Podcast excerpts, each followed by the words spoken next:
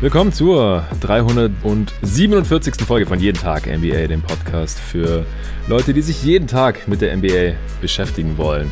Und heute gibt es hier zwei große Themen. Das eine ist selbstverständlich, dass die Milwaukee Bucks NBA Champion 2021 sind, haben Spiel 6 zu Hause gegen die Phoenix Suns gewonnen. Es war wieder ein sehr spannendes Spiel, aber letztendlich hatten die Suns einem alles überragenden, absolut dominant aufspielenden Janis Antetokounmpo an beiden Enden des Feldes nicht nichts entgegenzusetzen. Er ist selbstverständlich Finals MVP geworden, hat hier 50 Punkte rausgehauen. Eine absolut historische Leistung im Closeout-Game.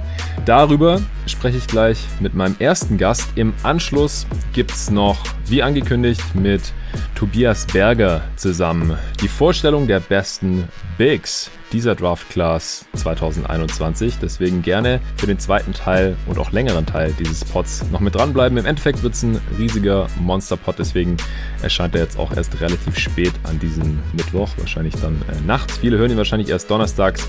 Morgen geht es dann direkt weiter mit den Wings hier zur Draft Class 2021. Aber dadurch, dass die NBA Finals jetzt relativ lang ging, ging es heute leider nicht anders. Ich habe das Ding auch in zwei Etappen dann aufgenommen und am Ende zusammengeschneidert. Ja, aber jetzt erstmal Finals Game 6 und ein bisschen NBA Champion Würdigung an dieser Stelle. Und dafür habe ich mir einen ganz neuen Gast reingeholt. Der eine oder andere kennt ihn vielleicht als Host vom Talking the Game Podcast. Und zwar ist das der Benedikt Reichhold. Hey Benne. Hi, Servus. Ja, freut mich, dass es noch klappt hier beim allerletzten Game dieser Postseason ja. 2021. Wir hatten es ein paar Mal angepeilt, geklappt hat es dann äh, leider erst jetzt, auch nicht direkt morgens, da haben wir uns beide dann dagegen entschieden, obwohl wir beide live geguckt haben, aber jetzt hier am mhm. Mittwochabend hast du noch einrichten können. Freut mich sehr. Alle, die noch keine Hörer vom Talk in the Game Pod sind, von den NBA Pods, wo du da der Host bist, da war ich auch schon zu Gast. Das ist übrigens der einzige Pod gewesen, wo ich in dieser NBA-Saison überhaupt zu Gast war, wie dir, glaube ich, aufgefallen war. ähm, deswegen, äh, du bist jetzt hier zum ersten Mal am Start. Stell dich doch mal kurz den Hörern von jeden Tag NBA vor. Wie kamst du zur NBA? Hast du ein Lieblingsteam oder Lieblingsspieler? All diese Sachen, die die Gäste, die zum ersten Mal dabei sind, hier mal raushauen dürfen. Ja, also äh, zur NBA gekommen bin ich tatsächlich über einen ganz anderen Weg. Äh, ich habe es, glaube ich, schon ein paar Mal erzählt. Damals gab's äh, 98 müsste das gewesen sein, gab's bei Aldi immer die EA Sports Spiele äh, irgendwann drei Monate nach Erscheinen für 10 Mark oder 15 Mark damals mhm. ja noch. Und äh, da es FIFA nicht mehr gab, hat mir meine Mutter damals NBA Live äh, mitgebracht. Okay. Und darüber bin ich tatsächlich zur NBA gekommen mit da elf Jahren und habe da halt das Spiel gezockt, habe dann auch erstmalig die Regeln überhaupt verstanden. Ähm, Klar. War sehr lehrreich, damals natürlich äh, mit dem großen ja, Showdown zwischen den Bulls und den Jazz mit Malone gegen Jordan. Mhm. War äh, ziemlich nice und äh, da bin ich dann eigentlich auch dran geblieben und darüber bin ich dann auch ein bisschen dran geblieben. Meine Lieblingsspieler haben sich dann auch ein bisschen durch das Spiel definiert, muss ich ganz ehrlich sagen. äh, also wer, wer gut, wer gut danken konnte oder wer gut werfen konnte, konnte, war dann natürlich immer bevorzugt. Damals war es ja noch schwierig, du weißt es ja selber, äh, viel Tape zu schauen, ja, äh, viel klar. so zu sehen. Das war damals natürlich noch nicht so einfach, ab und zu auf DSF, aber viel mehr ging dann auch relativ schwierig. Ja, ja und ähm, da bin ich tatsächlich, äh, dich würde es ja freuen, haben es auch schon mal erzählt, äh, bisschen an den Phoenix Suns hängen geblieben, weil es natürlich damals ein ziemlich nices Team dann auch war in den 2000ern mhm. mit äh, Mary, mit Sean Marion, ähm, mit Steve Nash und Konsorten. Also das war einfach ein Team, das mir auch wahnsinnig Spaß gemacht hat zum Anschauen, zum selber Spielen. Ja, da bin ich tatsächlich ein bisschen hängen geblieben an den, äh, an den Suns auch immer wieder. Allerdings jetzt nicht so äh, Fan, wie du es jetzt vielleicht bist, sondern ein bisschen, äh, sag ich mal, Bandwagon. Ich bin Sympathisant. Ja, ja, genau. Ich bin Sympathisant sozusagen. Ja, und sonst natürlich damals die äh, Dirk Nowitzki und die Mavs natürlich immer wieder geschaut. Äh, dann gerade, wo es dann äh, in den Finals im zweimal ging und auch die Meisterschaft dann den die Championship von Dirk damals noch live mitverfolgt nachts. Und äh, so richtig, tatsächlich so richtig für ein Team routen tue ich eigentlich weniger. Also ich habe Teams Teams, die ich lieber verfolge und vor allem auch spiele. Äh, beispielsweise die Grizzlies äh, finde ich ziemlich interessant. Mhm. Also gerade so aufstrebende Teams, ähm, die so zu, neu zusammengestellt sind, finde ich eigentlich immer ganz interessant. Mhm. Und äh, auch die Suns, äh, wie gesagt, ich habe da jetzt auch, war jetzt auch äh, allerdings nicht böse, dass die Bucks jetzt Meister geworden sind, weil das auch ein wahnsinnig sympathischer Kader ist mit vielen sympathischen Spielern. Ja. Der jetzt da auch nicht zusammengekauft war oder so, sondern wirklich organisch gewachsen ist. Und das gönne ich dann so einem Team auch absolut, dass man da da eine Championship nach Jahrzehnten wiederholt. Ja, und ja. sonst hört man mich, wie gesagt, im Talk in the Game Pod äh, hauptsächlich in NBA-Thematiken. Aktuell nehme ich ja praktisch parallel mit dir auch äh, Drafts auf. Ich werde dann jetzt auch dann noch mal eine Stunde später äh, nach der Aufnahme jetzt noch mal was mit Dennis Janssen raushauen oder aufnehmen. Äh, der dritte Teil von Teil eurem Mock, Mock. Ja, genau. genau. Cool. 21 bis 30. Äh, da geht's dann auch in die Untiefen. Du hast es ja selber schon gemerkt, gerade mit äh, wahrscheinlich mit Tobi Berger, aber auch ähm, mit Torben. Wenn ja. dann die Spieler kommen, so Mitte, Ende der zweiten Runde, da wird's dann langsam hart, Infos zu finden, wenn man noch nicht so tief drin ist. Das kommt dann noch, ja. Und wie gesagt, da hört man mich normalerweise. Da bin ich äh, wöchentlich eigentlich mehr oder weniger am Start. Ja, auf jeden Fall auschecken. Den Kollegen Dennis Janssen, den hat man ja auch schon einige Male bei Jeden Tag NBA gehört. Ich habe jetzt auch die ersten beiden Teile von eurer Mockdraft mir schon reingezogen als Teil meiner Draft-Vorbereitung, denn äh, Dennis ist da ja auch unglaublich tief drin mittlerweile. Und als Grundlage ist auf jeden Fall sehr, sehr zu empfehlen. Und ähm, ich gehe es ja auch ein bisschen anders an, da ergänzen wir uns dann auch ein bisschen. Bei mir wird es ja jetzt noch ja. Positionen aufgeteilt und dann auch mit drei verschiedenen Scouts. Ähm, aber ich habe auch hier in den Pods immer wieder auf Dennis Janssens Takes und auch diesen Pod schon verwiesen. Ja, bevor es gleich losgeht, gibt es noch einen kurzen Werbespot von äh, Performance. Ich habe jetzt auch die, Na die Tage noch mal eine Nachfrage bekommen von einem Hörer ob es da gerade noch einen Rabattcode gibt. Und ja, den gibt's immer noch oder wieder, eigentlich durchgängig. Und zwar, der läutet nach wie vor jeden Tag NBA mit großem J, großem T und großem NBA natürlich. Und da kriegt ihr 20% auf alle Taschen im Online-Shop von bearformance.com. Code und Link findet ihr auch hier in der Beschreibung dieses Podcasts. Und diese Tasche, ich habe es ja jetzt schon immer wieder gesagt, äh, die ist einfach super ist äh, von Basketballern für Basketballer konzipiert, aber eignet sich natürlich auch für jede andere Sportart. Gibt's in verschiedenen Größen. Ich habe mittlerweile alle drei hier im Haushalt. Meine Freundin benutzt die kleinste. Zuerst hatte ich die mittlere Größe, die ist auch super, so für den Alltag, aber äh, ich bin halt auch jemand, der erstens selber ein bisschen größer ist und dann auch die XL-Tasche locker auf dem Rücken tragen kann. Und vor allem habe ich immer einen Haufen Zeug dabei, immer ein Basketball dabei, Basketballschuhe, dann äh, Wechselklamotten, Handtuch und so weiter. Und ich benutze auch als Reisetasche mittlerweile mit den ganzen vielen verschiedenen Fächern. Es ist wirklich cool. Nach dem Sport ist das Nassfach natürlich super. Da kann man die nassen Sportklamotten reinpacken, ohne dass die ganze Tasche stinkt. Es gibt ein Schuhfach für die Basketballtreter und so weiter und so fort. Und wie gesagt, man kann sie auch als Rucksack tragen. Für mich wichtig als Zweiradfahrer. Und äh, da kriegt ihr 20% auf den normalen Preis und für Teams. Mittlerweile darf man wieder trainieren und zocken und spielen und so weiter. Teams aller verschiedenen Sportarten gibt's auch nochmal ein Sonderangebot, dass ihr die Tasche günstiger bekommt und auch das Logo eures Teams oder eures Vereins mit drauf. Und zwar bekommt ihr auf die Tasche in Größe L insgesamt 50% Rabatt fast denn äh, ihr bekommt die Tasche an sich um einiges günstiger, als sie normalerweise kosten würde und dann auch noch 15 Euro für das Logo ähm, fallen damit nicht an. Ihr zahlt dann nur 49,99 statt eben 79,99 für die Tasche und noch 15 Euro fürs Logo. Da wären wir bei fast 95 Euro und ihr zahlt dann eben quasi nur diese knapp 50 Euro. Da müsst ihr allerdings eine E-Mail schreiben an hello at performance.com. Auch das schreibe ich hier nochmal in die Beschreibung dieses Pods. Und dann schreibt ihr da einfach hin, hey, äh, ich hätte Interesse, Tasche fürs ganze Team, hab im Jeden Tag NBA Podcast von euch gehört und dann bekommt ihr da auch diesen Rabatt. So, würde mich freuen, wenn der eine oder andere sich für die Tasche entscheidet oder vielleicht sogar das eine oder andere Team von zwei Teams, habe ich schon mitbekommen, dass das schon am Laufen ist. Äh, sehr, sehr coole Sache.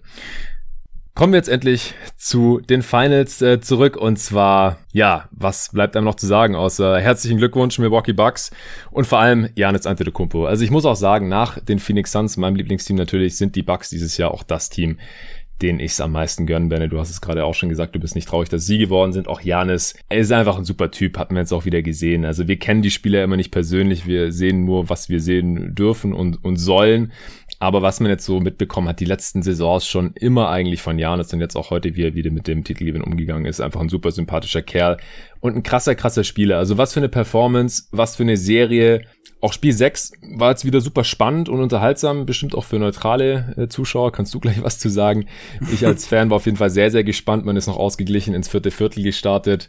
Aber die Bucks haben sich da die Butter zu Hause nicht mehr vom Brot nehmen lassen und sind jetzt nach 50 Jahren wieder Champ zum ersten Mal seit 1971. Damals noch mit äh, Kareem Abdul Jabbar. Äh, und die Suns haben jetzt tatsächlich vier Spiele in Folge verloren. Ich hätte es ja nicht gedacht, habe ich hier im Pod immer wieder gesagt. Ähm, zum ersten Mal in dieser Saison haben sie vier Spiele in Folge verloren tatsächlich. Und es ist auch das erste Mal, dass das in den Finals passiert ist seit den Mavs 2000 6 äh, gegen die Miami Heat damals, wobei damals das Format ja auch noch 2-3-2 war, also zwei Heimspiele, drei Auswärtsspiele, mhm. dann wieder zwei Heimspiele und da war es einfacher, dann halt dreimal in Folge zu gewinnen für Miami und dann haben sie halt Spiel 6 auswärts in Dallas geclosed. Ja, Janis, ich habe es vorhin schon angesprochen, 50 Punkte. ähm, hat damit auch den Punkterekord in den Finals für ein Closeout-Game eingestellt von Bob Pettit, wenn ich es gerade richtig im Kopf habe, habe ich mitbekommen. Ähm, unfassbar, also das kommt einfach selten vor. 50 Punkte in einem Finals-Game haben wir sowieso erst äh, zweimal gesehen seit dem NBA ABA Merger und zwar von LeBron gegen die Warriors und von äh, Jordan 93 hm. gegen die Suns ähm, und jetzt halt das dritte Mal hier mit Janis heute Nacht. Der hatte allein 30 Punkte in der Zone, was ein Playoff Career High von ihm ist. Also er zockt gerade einfach auf seinem absoluten Top Level, also auf einem Level, das er vorher meiner Meinung nach auch noch nie erreicht hatte und er hat auch nicht nur die Zone da regiert, sondern er hat seine Freiwürfe getroffen, als wäre fucking Dirk Nowitzki oder so. 17 von 19 Freiwürfen. Hätte die Dinger reingeswischt. Also nicht alle, aber teilweise wirklich geswischt. So oft zwei von zwei getroffen. Also der Typ war einfach nur locked in. Also das war wirklich unfassbar. Hast du das mitbekommen ähm, mit der Bar? Ich habe es vorhin auf Twitter noch gesehen. So eine Bar hatte so einen Deal am Laufen mit Janis Freiwürfen. Hast du das mitbekommen, Benne? nee, tatsächlich nicht, aber das hört sich nach einem großen Verlustgeschäft für die Bar vermutlich an. Ja, richtig. Äh, die haben gesagt, bei jedem Freiwurftreffer von Janis kriegt jeder einen Shot. Oh, okay. Der hatte 17 Treffer in dem Spiel. Unfassbar. Also eine Bar in äh, Milwaukee oder in Wisconsin zumindest ähm, muss das gewesen sein. Ja, also Janis, wie tough kann ein Motherfucker sein? Es ist unfassbar. Also offensiv und defensiv, äh, richtig harte Blocks auch gehabt gegen äh, Breakaway Layups in Transition gegen Bridges, gegen Booker, auch ein paar Goldhands, aber das, das war dann auch egal. Und man darf ja nicht vergessen, ja, er ist noch eine Woche vor den Finals, war das, oder zehn Tage vor den Finals, ja. ist sein Knie nach hinten durchgebogen gegen die Hawks. Und im ersten Spiel war noch ein bisschen angeschlagen, im zweiten war wieder fast bei 100 Prozent und seither einfach nur eine gottverdammte Maschine. Ähm, ich habe noch ein, zwei, drei Facts hier, die ich noch kurz rausballern will und dann äh, darfst du auch was dazu sagen, Benne. äh, Janis ist der zweite Spieler laut Cold Girls Goldsberry, in der NBA-Geschichte mit drei, 40 und 10 Performances, also 40 Punkte oder mehr, 10 Rebounds oder mehr in den Finals, also in einer Finals-Serie ähm, nach Shaq im Jahr 2000. Außerdem ist Janis der dritte Spieler nach Jordan und Olajuwon, der MVP, Defensive Player of the Year und ein Finals MVP gewonnen hat. Und was bei Janis noch dazu kommt, der hat es ja jetzt auch noch alles innerhalb von zwei Saisons gemacht. Der war ja erst letzte Saison MVP und Defensive Player of the Year. Im folgenden Jahr Finals MVP. Unfassbar. Dabei sollte man natürlich im Hinterkopf behalten, dass äh, manchen Spielern das verwehrt blieb, das überhaupt ähm, zu schaffen, weil Defensive Player of the Year gibt's halt erst seit 1983 und den Finals MVP erst seit 1969. Aber selbst seit 1983, wie gesagt, drei Spieler haben es geschafft. Jordan, Olajuwon und jetzt halt Janis. Da schwebt jetzt schon in sehr, sehr hohen Sphären. Und Janis ist auch der erste Spieler aller Zeiten, der seine, seine, ähm, sein Playoff-Durchschnitts, seine Playoff-Durchschnittswerte, will ich sagen, über eine gesamte Playoff-Spielzeit rausgehauen hat mit 30, 10 und 5 im Schnitt. Dazu noch ein Stil und ein Block bei über 50 Prozent aus dem Feld. Hat vorher einfach noch nie jemand gemacht. Laut StatMuse auf Twitter und StatMuse hat er auch noch einen anderen schönen Stat und zwar ist er der erste der in den Finals diese Zahlen rausgehauen hat. Also ich lese hier nochmal vor. 35,2 Punkte pro Spiel, 13,2 Rebounds pro Spiel, 5,0 Assists, 1,2 Steals, 1,8 Blocks bei 61,8% Field Goal Percentage. Das hatten wir vorher so auch noch nie gesehen in den Finals. Also alles sehr, sehr, sehr historisch und äh, nicht nur die Zahlen sehen so aus, sondern auch wenn man ihn spielen sehen hat, oder? Ja, Absolut. Also kann mich selten an ein Spiel erinnern, wo ein Spieler an beiden Enden des Felds so dominant aufgetreten ist. Es ist jetzt nicht nur die 50 Punkte, die einem natürlich direkt ins Auge stechen, sondern auch seine defensiven Plays, auch wenn das natürlich, wie du hast gesagt, ein oder andere Mal vielleicht Goaltending war. Äh, dafür war ein Block äh, dann tatsächlich, äh, wurde der Goaltending gepfiffen, wo es auch knapp war. Also es hätten auch äh, gut und gerne vielleicht sogar noch mehr Blocks sein können. Aber also so ja, oder so, er ist defensiv wahnsinnig dominant auch aufgetreten aufgetreten, da gab es kaum Vorbeikommen. Offensiv hat er zeitweise gemacht, was er gewollt hat. Ich habe letzte, äh, die Woche hatten wir es bei uns im Pod noch gesagt, jetzt wenn Janis mal so Freiwürfe treffen würde wie im Beat, dann wäre er nicht aufzuhalten. Das ist heute passiert. Du hat ähm, man hat weiter teilweise probiert, äh, Hacker Janis zu spielen, aber es hat halt einfach nicht geklappt, weil er wirklich, ich glaube, der zweite oder dritte Freiwurf ging daneben und dann der allerletzte erst wieder. Und zwischenzeitlich hat er ja wirklich, du hast es gesagt, die Dinger reihenweise geswischt. Ja. Also das waren jetzt auch nicht irgendwelche Zufallstreffer, sondern da ging einer nach dem nächsten rein, ohne Ringberührung. Das war wirklich absolut Wahnsinn. Noch dazu einige Würfe, wo man sich gedacht hat, der kann nicht reingehen. Also irgendwelche Flamingo-Shots, Fadeaway, äh, in Traffic und whatever, hat er einfach einen nach dem nächsten reingehauen und allein das dritte Viertel, da hat er ja wirklich die Bugs komplett alleine im Spiel gehalten. Also ja. bleiben eigentlich äh, kaum Superlative, um zu beschreiben, was Janis da in diesem Closeout-Game äh, veranstaltet hat. So, du hast die Stats ja auch gerade rausgehauen. Also wenn man sich jetzt, wie gesagt, überlegt, dass das jetzt ja das höchste Level ist, das man in der NBA erreichen kann, äh, rein spielerisch gesehen, die Finals, und da dann nochmal so mit Abstand zu dominieren. Und ich würde jetzt nicht sagen, er ist knapp der beste Spieler, sondern er war mit Abstand der beste Spieler dieser Serie. Also es war wirklich, ja, wie gesagt, gesagt, es fehlen einem eigentlich die Superlative, um die Leistung äh, adäquat zu beschreiben, die Janis da abgeliefert hat. Ja, genau. Also wir werden gleich noch ein bisschen auf den Spielverlauf eingehen, jetzt nicht so super detailliert, wie ich das sonst hier teilweise alleine mache. Aber das Spiel war knapp, ja. Und ja. die Bucks haben die zweite Halbzeit 63 zu 51 gewonnen und das Spiel am Ende mit sieben Punkten. Also das, das war auch nötig, dass sie die Viertel drei und vier gewinnen, denn ähm, also nach drei Vierteln war es auch noch ausgeglichen, dieses Spiel. Und Janis hat halt im dritten Viertel, das du gerade angesprochen hast, 20 Punkte gemacht, also schon wieder eine 20-Punkte-Performance in den Finals. Und im vierten hat er nochmal 13 gemacht, also 33 Punkte allein in der zweiten Halbzeit. Und ohne ihn äh, war halt, wäre halt nicht viel gegangen in der Offense heute Nacht. Wenn der nicht so gespielt hätte, also viel Spielraum nach unten, wäre er nicht gewesen. Janis hat die Bucks heute zum Sieg hier getragen, hat sie sich auf den Rücken geschnallt und über die Ziellinie getragen. Denn äh, äh, ansonsten war hier keine so wirklich überragend. Also nach den 50 von Janis, also nochmal seine komplette Statline, vielleicht 50 Punkte, 14 Rebounds, wieder vier davon offensiv, bei 16 von 25 aus dem Feld hat auch drei Dreier genommen, einen davon getroffen und eben die 17 von 19 Freiwürfen äh, abartig. Also er hat quasi 50 Punkte aus 34 Shooting Possessions. Insane. Sechs Turnovers auch, ja, aber und nur zwei Assists.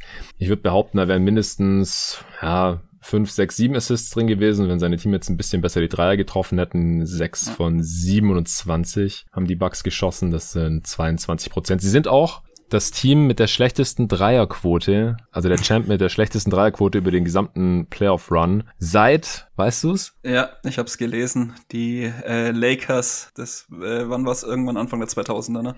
Ähm, genau, also Ben Taylor hatte das getweetet, aber der hat geschrieben, äh, die Bucks haben 32% über die Playoffs getroffen, ist die schlechteste Dreierquote seit den Lakers, ich glaube 2010, die 33% getroffen haben. Da ja, irgendwie, haben viele geschrieben, so, äh, macht keinen Sinn, weil 33 sind mehr als 32%.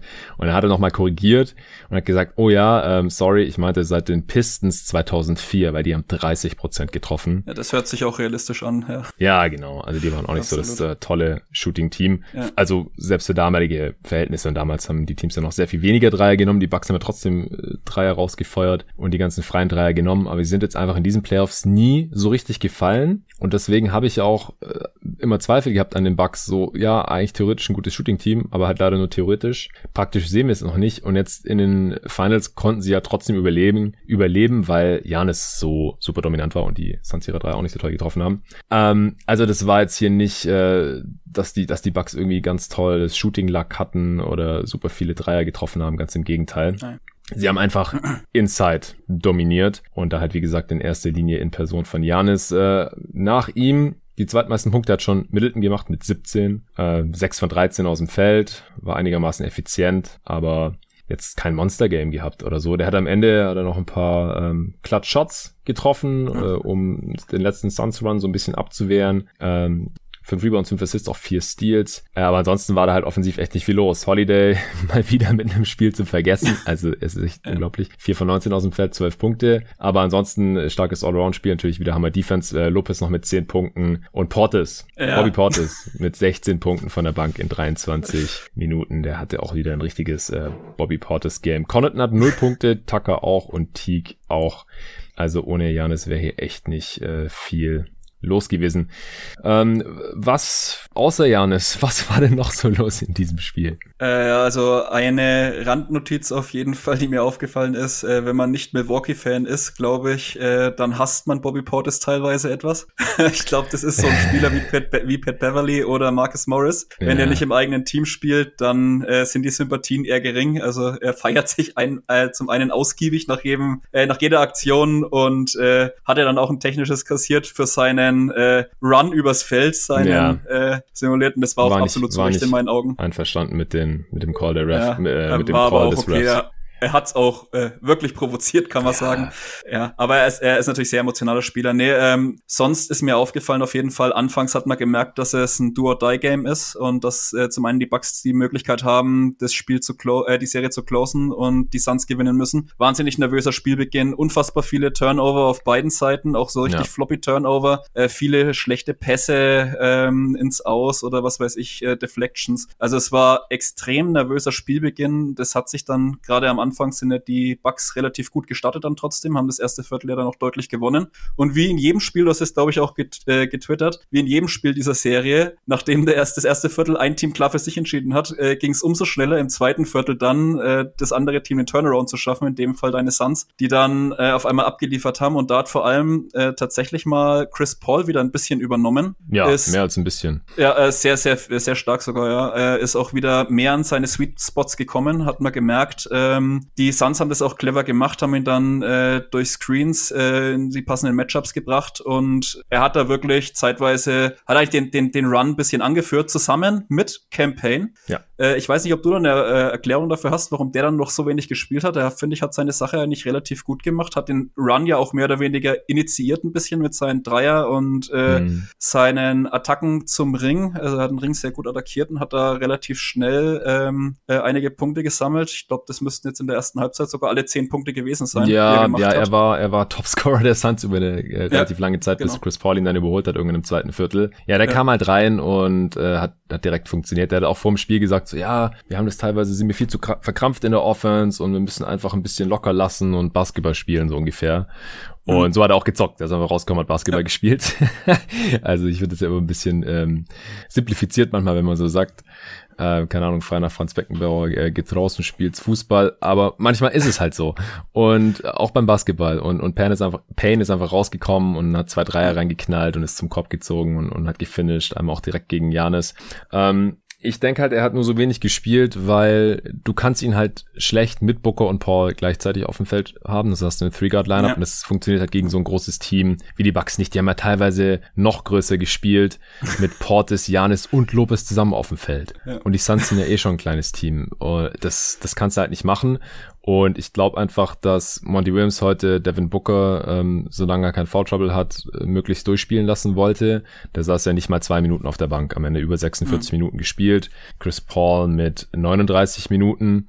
Und dann war halt nicht mehr Spielzeit da für Cameron Payne. Heute hätte sie verdient gehabt, ja. aber die Frage ist halt, wen setzt du dann dahin? Setzt du, lässt du dann, setzt du dann Booker auf die Bank, der heute kein tolles offensives Spiel hatte? 19 Punkte am Ende aus 23 Shooting Possessions, keinen seiner sieben Dreier getroffen hat. Der hat heute auch also allgemein, der Gameplan der Suns, der hat heute vorgesehen. Wir haben schon noch ein paar kleine Adjustments gesehen heute, gar keine Frage. So Monty Williams und der Coaching-Staff, die haben sich da noch mal was einfallen lassen, das hat man deutlich gesehen. Äh, du hast gesagt, dass sie Chris Paul äh, besser in Position gebracht haben äh, bei den Pick and Rolls, damit er mhm. besser in seine Spots kommt. Das lag auch daran, ähm, wie die Screens gestellt wurden teilweise, in, in welchem Winkel und oder zu welchem Zeitpunkt vom Timing her. Ähm, das war ein bisschen anders.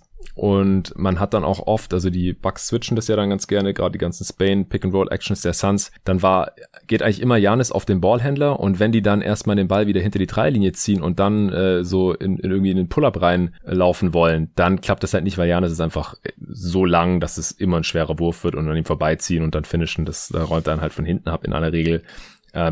Das haben die Suns heute nicht gemacht, sondern sie sind halt, haben die Action direkt weitergelaufen, haben den Ball nicht nach hinten rausgezogen wieder, sondern sind halt direkt weiter. Und da haben halt Booker, Paul, Payne sogar ein paar Mal gescored dann gegen, gegen Janis. Und halt mhm. auch äh, Janis oft in die Screening Action involviert als äh, Defender, damit er halt nicht als Help Defender oder Roamer, was halt seine Rolle ist als Defensive Player of the Year, auch war, wo er so gut drin ist, dass man ihn da halt dann nicht mehr hat als Help Defender. Solche Sachen, das hat man schon gesehen. Und auch ähm, es wurden mehr Plays gelaufen für äh, die Rollenspiele, also nicht für Booker und Paul, sondern das, da war halt oft das Ziel, dass dann Crowder einen Drive hat, der hat, der heute drei Floater genommen hat. Und mhm. äh, ich weiß nicht, ob ich vorher schon mal gesehen habe, dass Jay Crowder einen Floater genommen hat. Und er hat, glaube ich, auch alle drei getroffen. oder bei einem wurde er gefault, ich weiß äh, nicht mehr. Äh, zwei, zwei von zwei waren es, ja. Ja, Aber dann wurde beim dritten, glaube ich, gefault, ja. ja. Äh, das, das hat man ganz deutlich gesehen. Auch für Michael Bridges wurden ein, zwei Plays im Halbfeld gelaufen, sieht man auch nicht so oft.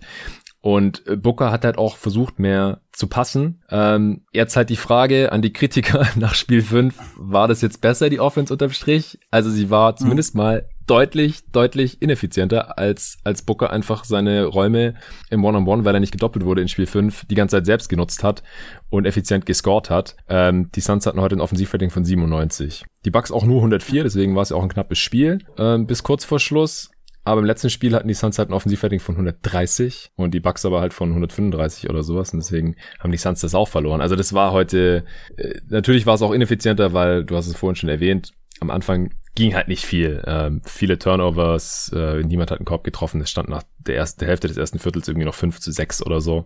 Ja. Ähm, ganz schlimm. Irgendwann hat Hassan auch getweetet, so ist es hier gerade Pacers gegen Pistons 2004, weil der Score sich halt noch irgendwo im 30er-Bereich bewegt hat irgendwann im zweiten Viertel. Das ist man ja vor allem in der Serie auch gar nicht mehr gewohnt gewesen, obwohl es ja hier die besten beiden Playoff-Defenses waren ähm, war das jetzt hier über die sechs Spiele auch für beide Teams äh, sehr, sehr effizient. Also die Suns haben über die sechs Spiele ein 115er Offensivrating und die Bucks ähm, 117 oder 118. Ich habe es vorhin gesehen, ich habe es gerade nicht mehr offen. Aber ja, ja daran, daran lässt sich ja schon ganz Bucks. gut ablesen. Ja.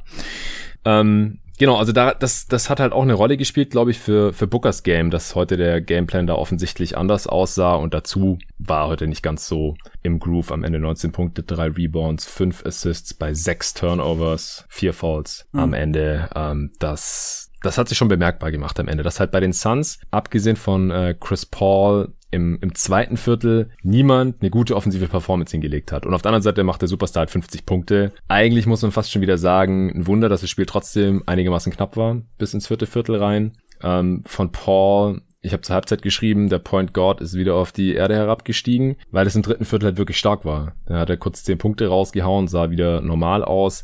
Auch hier hat man noch ein Adjustment gesehen. Die Suns haben nicht mehr Chris Paul in jedem Angriff auf Teufel komm raus den Ball vorbringen lassen gegen Drew Holidays Fullcourt-Presse, sondern den Ball hat der vorgebracht, der gerade da war und nicht gepresst wurde. Ob das dann Bridges war oder Booker oder halt Paul oder Payne, also egal, jeder, der dribbeln kann, kann durfte mal den Ball vorbringen, um Paul halt auch ein bisschen zu entlasten weil macht schon Sinn, wenn man das, das ganze Spiel über gegen eine Ganzfeldpresse spielen muss. Das ist halt super anstrengend, auch für den Chris Paul. Und das ähm, hat man heute ja auch so ein bisschen vermieden. Äh, was ist dir noch aufgefallen? Also sorry, wenn, wenn du mir Stichworte gibst, dann äh, rollen wir mir erstmal so die Gedanken runter. Natürlich, natürlich. ähm, ja, so ein paar Gedanken erstmal noch zu den Suns. Ich habe es im ja. Vorgespräch zu dir schon gesagt, das war ein bisschen für mich teilweise das Spiel der vergebenen Gelegenheiten. Mhm. Ähm, ich hatte das Gefühl, äh, zum einen hat man oft sehr viel Respekt gehabt, überhaupt zum Korb zu ziehen und dort abzuschließen, ist oft wieder abgedreht, hat schwere Würfe dann stattdessen genommen. Erst Payne tatsächlich, fand ich, ist dann wirklich, wie du gesagt hast, ist rausgegangen und hat einfach Basketball gespielt, hat dann sein Ding durchgezogen und das hat dann auch geklappt. Ähm, dann Aiden hat heute unfassbare Probleme am Ring gehabt zu finishen. Gott. Also es war richtig schlimm teilweise anzusehen. Der hat äh, wirklich richtig ängstlich gespielt, habe ich das Gefühl gehabt teilweise. Der hat bei jedem Wurf irgendwo gedacht, jetzt kommt noch jemand. Ja, genau. Äh, bei jedem Wurf kommt noch jemand angeflogen und blockt das Ding irgendwie. Also er hat wirklich richtig Respekt gehabt, da irgendwo abzuschließen und ist heute auch nur 4 aus 12 gegangen, ähm, was für ihn ja wirklich eine absolut stark unterdurchschnittliche Quote ist im Gegensatz zum Rest von den Playoffs. Ja. Ich würde fast behaupten, das war sein schlechtestes Playoff-Spiel wahrscheinlich, äh, das, das er heute sein, gezeigt ja. Hat. Dazu ist er noch in Foul Trouble dann gekommen. Ähm, Monty Williams hat ihn dann auch äh, immer wieder rausgenommen, hat Frank the Tank Kaminski spielen lassen und äh, ich glaube, das war wahrscheinlich das erste gute Spiel von Frank Kaminski seit Urzeiten. Äh, gefühlt hat er wirklich äh, sein Ding eigentlich ganz gut gemacht. Muss das man, erste gute Playoff-Spiel auf jeden sagen. Fall. Ja, das kann man, denke ich mal so sagen. Also äh, muss man auch sagen, hat solide gespielt, hat gehasselt, hat äh, seine Punkte gemacht, hat am Ring auch mal furchtlos abgeschlossen tatsächlich. Hat geslammt. Und ja, tatsächlich sogar geslammt. Also kann man auch nichts sagen, muss man ehrlich, äh, also ehrlicherweise gestehen. Frank Kaminski hat da seine Sache richtig gut gemacht. Ja. Ja, und äh, ich habe es dann gerade am Anfang schon zur Einleitung gesagt, es war ein bisschen das Spiel der vergebenen Chancen. Immer wieder, wenn man das Gefühl hatte, jetzt könnte noch was gehen, dann hat Crowder den nächsten freien Dreier wieder verballert oder mhm. ähm, Booker hat äh, den den Pass in Transition zu weit gespielt für Cam Johnson, der den Ball dann nicht mehr vorher vorne fangen ja, konnte. Also ach, immer, wenn man das, mhm. ja, also immer, wenn man das Gefühl hatte, jetzt ist was drin, jetzt könnte das Momentum kippen, haben die Suns äh, irgendeinen floppy Turnover gebracht, äh, hatten kein Wurfglück, haben schlechte Würfe genommen und das Momentum ist dann irgendwie nie so richtig umgeschlagen, obwohl aus meiner Sicht die Chance einige Male bestanden hätte, dass man trotz dieser 50 Punkte und das ist, wie du schon gesagt hast, eigentlich absolut insane, dass du eine Big Three auf der anderen Seite hast aus Holiday, Middleton und Janis und einer macht 50 Punkte, dann müsstest du eigentlich sagen, ja gut, das Spiel ist gelaufen. Man hätte es trotzdem in meinen Augen tatsächlich drehen können, aber irgendwie, wie in den anderen knappen Spielen auch, hat immer das Quäntchen irgendwie gefehlt, um das Spiel dann wieder auf Seiten der Suns zu ziehen und das dann am Ende zu entscheiden. Und ja, im Endeffekt ist es dann hinten raus tatsächlich eigentlich nicht mehr richtig spannend geworden. Es war dann immer mal wieder knapp, aber ich hatte irgendwie dann nicht mehr das Gefühl, das schlägt jetzt nochmal zu, zugunsten der Suns aus, sondern hatte dann irgendwie so ab dem vierten Viertel, irgendwann Mitte viertes Viertel, das Gefühl, das Ding ist jetzt irgendwie durch und da passiert jetzt irgendwie auch nichts mehr. Ja, weil die Bugs waren ja dann irgendwann noch mit zehn Punkten ungefähr vorne und ja, wie du gerade schon gesagt hast, so richtig ist das Momentum einfach nicht mehr gekippt. Äh, obwohl, sie waren gar nie mit zehn Punkten vorne, sehe ich gerade. Nee, es war dann tatsächlich auch knapp. Es waren dann mal so fünf, vier. Ja, ja, es waren immer wieder so um die also, fünf oder so. Aber es war ja, halt so genau. immer so ein Two-Possession-Game, mehr oder genau. weniger. Und immer wenn man äh, dachte, okay, jetzt können die Suns mal wieder auf eine Possession rankommen äh, oder auf zwei Punkte rankommen oder sowas, dann ist halt der Dreier nicht gefallen. Äh, du hast gerade angesprochen, Booker, Crowder, Cam Johnson. Ähm, da wurden schon einige Chancen liegen gelassen ähm, oder dann halt wieder ein, ein blöder Turnover oder sowas. Und ja. vorne hat halt jemand einen Brick geworfen, Janis holt einen Offensivrebound und slammt ihn rein oder sowas. Also es ja. muss auch mental unglaublich ermüdend gewesen sein, die ganze Zeit gegen diese Urgewalt Janis Antetokounmpo da gegenhalten zu müssen. Und Aiton, wie gesagt, der, ja, der hat wieder vergessen, wie geil er eigentlich slammen kann. Das, das war ja der Witz. Ich glaube, Hassan war das noch in der ersten Runde gegen die Lakers. Ja, glaub, am ersten nach dem ersten Spiel. oder zweiten Spiel. Da ja, hat er geschrieben, ja, Jan ist, äh, Aiton ist voll der Throwback-Spieler, als man noch nicht danken durfte, ähm, weil er halt immer lieber Fingerrolls macht und sowas. Und ab dem Tweet, mehr oder weniger, hat Aiton alles geslampt, was man slammen kann. Die ganzen Playoffs über eigentlich. Bis jetzt zu den Finals.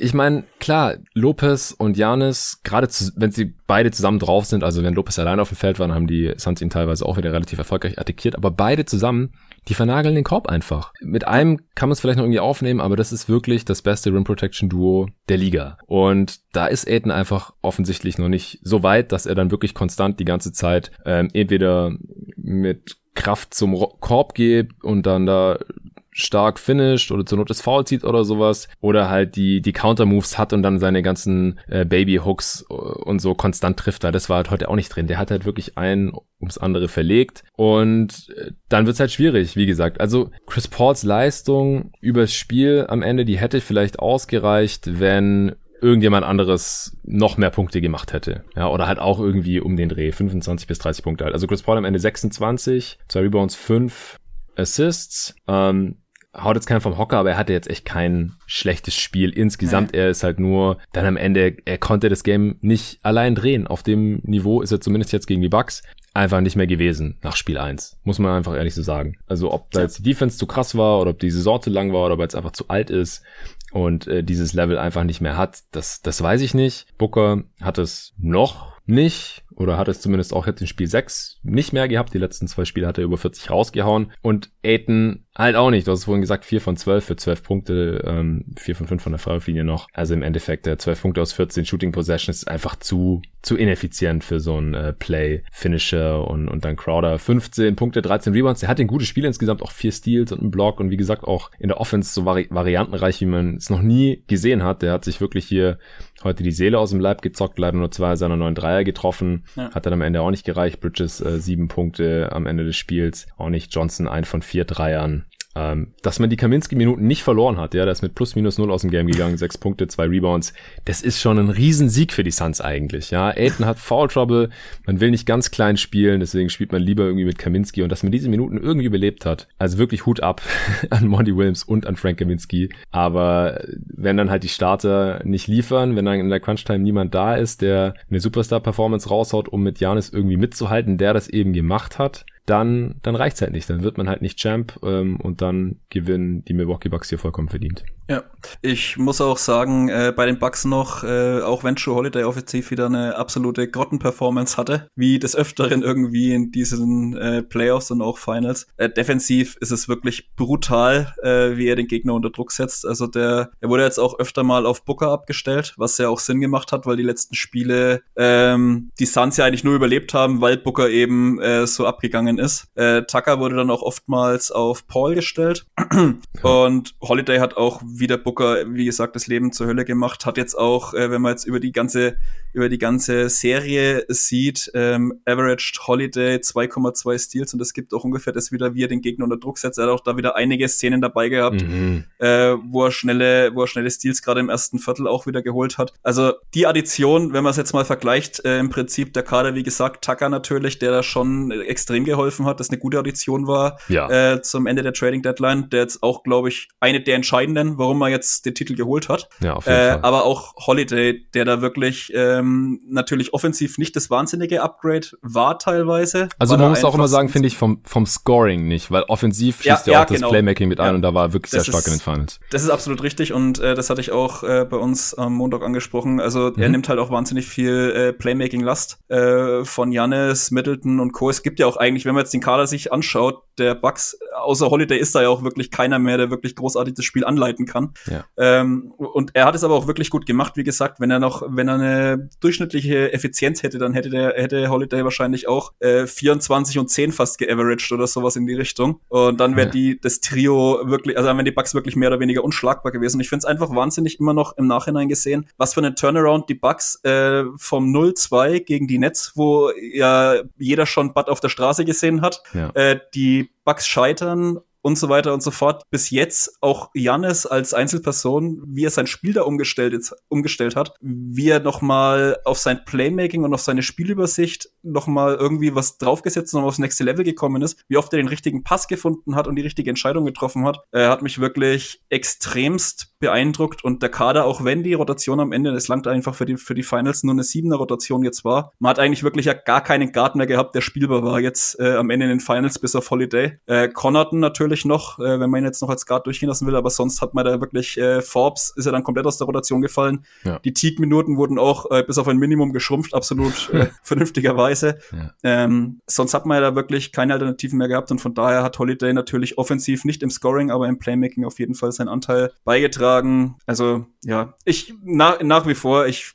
finde es okay, auch dass die Bucks gewonnen haben. Wenn man jetzt rückblickend schaut, die erste Serie war mega dominant. In der mhm. zweiten haben sie gestruggelt, Bud hat gestruggelt, das, der, der Kader hat, äh, der, das ganze Team hat gestruggelt. Ohne die Verletzungen wäre es wahrscheinlich auch dann zu Ende gewesen, glaube ich, weil mhm. das Momentum einfach wahnsinnig stark bei den Nets lag. Aber man hat sich da irgendwie wieder rausgezogen, dann noch die Spiele gegen die Hawks ähm, ohne Janis dann gewonnen nach der Verletzung und ist in meinen Augen jetzt, äh, wenn man es jetzt gesamt galaktisch mal über die ganzen Playoffs betrachtet, auch verdient Meister geworden. Also ja. ich kann nur wieder sagen, Hut ab. Also die Bucks, die Bucks haben eine historisch gute Defense, das muss man wirklich sagen. Die haben kaum Schwachstellen, die haben auf, auf jeder Position äh, starke bis absolute Elite-Defender. Also gerade halt auch in der Kombination, ja, Janis und Lopez und, und dann noch ein Tucker als, als kräftiger Wing-Defender, dann noch ein Middleton, der ein relativ stressiger, langer Defender auch ist, jetzt nicht all Defensive Niveau oder sowas, aber schon sehr gut. Und dann Holiday, der ein absoluter All-Defensive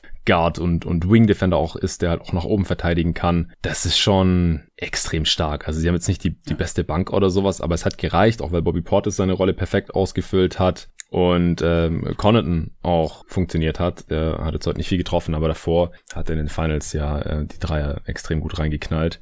Ja. Eigentlich haben sie auch noch die Vincenzo, der hat jetzt halt hier gefehlt nach der ersten Runde.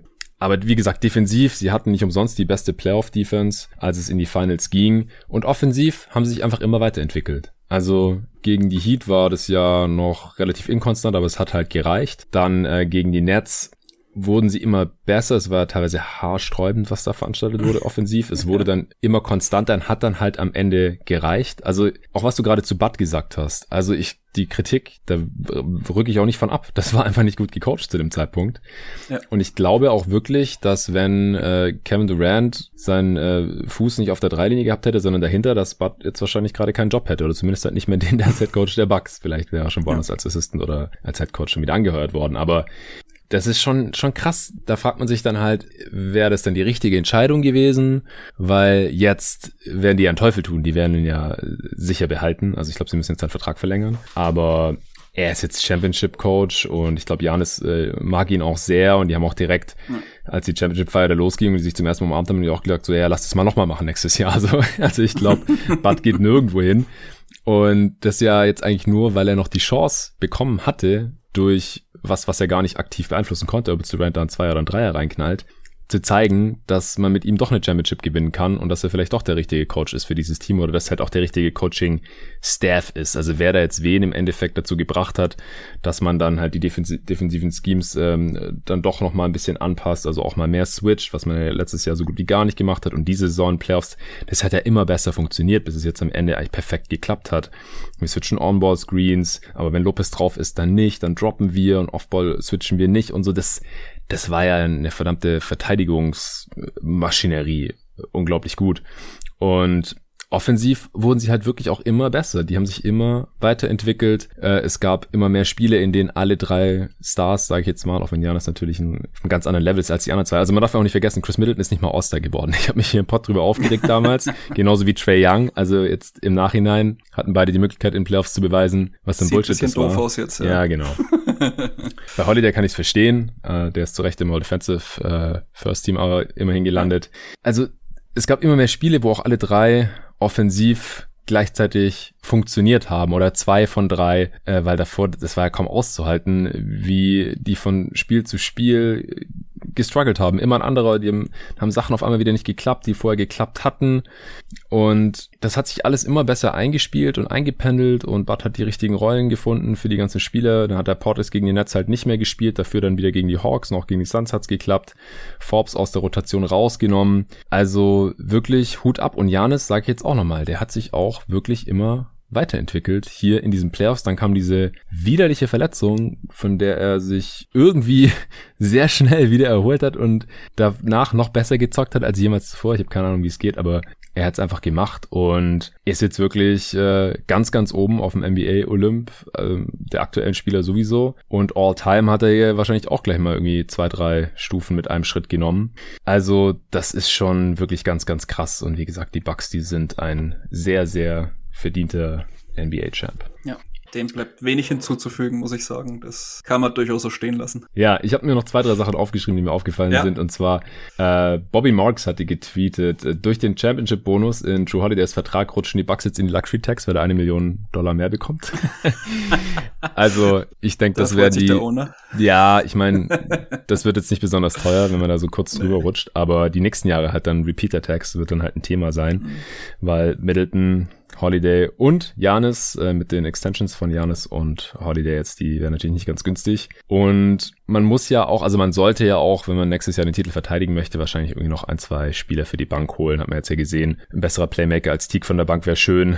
Und vielleicht noch einen weiteren 3D-Spieler, weil womit die Bank da am Ende, äh, womit die Bucks da am Ende ihre Bank aufgefüllt haben, das war ja schon sehr grenzwertig. Ich habe auch äh, auf Twitter geschrieben, Justin Jackson hat jetzt irgendwie einen Titel gewonnen. Ja, ja, weil er da irgendwie auf der Bank rumsaß. mehreren Mavs-Seiten gefeiert worden dafür. Echt? fand ich, ja, ja, fand ich auch relativ lustig. Ja, äh, was meinst du, äh, macht machen die Bucks jetzt mit äh, PJ Tucker zum Beispiel, der jetzt auch äh, ausläuft und mhm. der schon großen Anteil hat, aber wie gesagt, also großartig Spielraum hat man mit den drei Supers oder drei Stars jetzt halt nicht, ne? Ja, unter der Luxury Tax nicht, aber ich hoffe halt sehr ja. für Janis und die Bucks, dass man jetzt, dadurch, dass man Titel gewonnen hat, die Legitimation hat, einfach ein paar Jahre Luxury Tax zu zahlen. Ja, klingt immer leicht in einem kleinen Markt und die wollen auch irgendwie Plus machen und so. Aber ich hoffe mal, dass sie das jetzt auch getan haben durch diesen Championship Run und auch noch ein bisschen davon zehren können in der nächsten Saison. Halle immer voll und viel Merch verkaufen und äh, gute Werbedeals und so weiter, dass sie sich das irgendwie rechnet in einem kleinen Markt da in Milwaukee, dass die in die Luxury Tax reingehen jetzt einfach ein paar Jahre, Tacker halten mit den Bird Rides und äh, dann muss man halt hoffen, dass noch ein paar gute Minimum äh, Veterans, ja. äh, die Bock haben, da um die Championship mitzuspielen und es ist ja auch ein geiles Team, das sieht man ja. Also ja. ich glaube, man hat auch Bock, einfach mit Janis im Team zu spielen. Ähm, ja. Einfach wird's nicht, einfach weil Janis einen Supermax hat und Middleton und Joe Holiday auch sehr gut verdienen. Aber sollte man jetzt halt investieren, wäre schade, wenn man es nicht tut, weil der Kern, der steht ja jetzt und Middleton und Drew Holiday sind auch jetzt in ihrer Prime, darf man nicht vergessen. Janis ist zwar erst 26, aber die sind halt mhm. beide schon um die 30 und die, die werden jetzt wahrscheinlich nicht mehr besser. Das muss man jetzt ausnutzen. Ja solange sie noch äh, so gut sind. Weil viel schlechter, dann reicht's halt wieder nicht. Ja, also das, das hat man jetzt glaube ich auch gesehen. Janis hat wirklich im absoluten Maximum gespielt und die letzten drei Spiele waren trotzdem knapp. Und muss ja auch nochmal dazu sagen, jetzt über die Finals war Chris Middleton jetzt nicht super effizient. Der hat 24 Punkte pro Spiel gemacht bei einem 108er Offensivrating, 54% True Shooting, das ist eigentlich beides unterdurchschnittlich. Drew Holiday äh, 17 Punkte pro Spiel bei einem 107er Offensivrating, 44% True Shooting. Also dem sein, sein Offensivrating wird halt noch ein bisschen durch die ähm, hohen Assist-Zahlen ja. bei äh, relativ wenig Turnovers ähm, nach oben gepusht. Also ohne Janis mit seinen 35 Punkten pro Spiel bei einem 135er Offensivrating und 66% True Shooting wäre die Bucks Offense halt schon ziemlich im Arsch gewesen. Ähm, ja. Was mir noch aufgefallen ist, ich glaube, der Liga tut es sehr gut, dass jetzt halt hier so ein äh, Homegrown Kid mit, mit Janis, die haben den selber gedraftet damals 2013. Er ist geblieben, er hat vorzeitig verlängert, er hat nicht gesagt, oh, ich guck mir mal die Free Agency an und dann äh, mache mach ich das, was, was mir am besten gefällt für meine Karriere oder wie die, Amis immer so schön ausdrücken, für mich und meine Familie, ja. äh, ich gehe nach LA für mich und meine Familie zum Beispiel oder nach Miami. ähm, nee, Janis ist in Milwaukee geblieben und es hat sich ausgezahlt. Er, er, hat die Championship bekommen jetzt, auch schneller als Dirk zum Beispiel, der da ein paar Jährchen länger drauf warten musste. Auch Middleton und Janis sind ja, glaube ich, beide schon seit acht Jahren jetzt dort. Das ist wirklich ein schönes, zusammengewachsenes Team, wie du es, glaube ich, am Anfang auch schon mal gesagt hast. Mhm. Und was ich gerade auch ziemlich geil finde, jetzt natürlich auch wir als Europäer, ähm, was da gerade abgeht in der NBA. Also wir haben jetzt einen griechisch-nigerianischen Finals-MVP, einen serbischen MVP, einen französischen Defensive Player of the Year und mit äh, Luca steht halt in Slowenien jetzt so in Startlöchern, so die nächsten Jahre wahrscheinlich so die MVP-Konversation ein bisschen mit zu dominieren.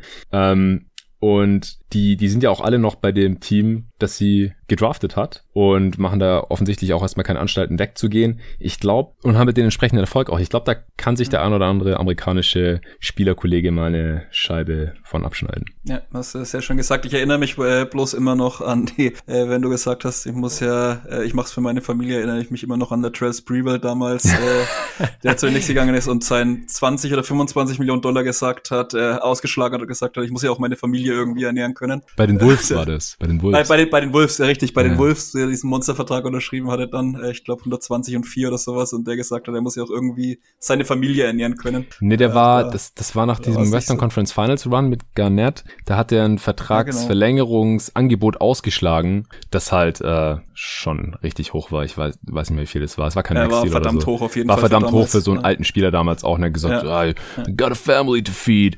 Ähm, ja. danach äh, wurde er nicht mehr so wirklich in der NBA gesehen. Er hat sich für ihn nicht so, nicht so gerechnet. Hab ja. mich da immer dran erinnert an, das, an die Szene. Ja, geil.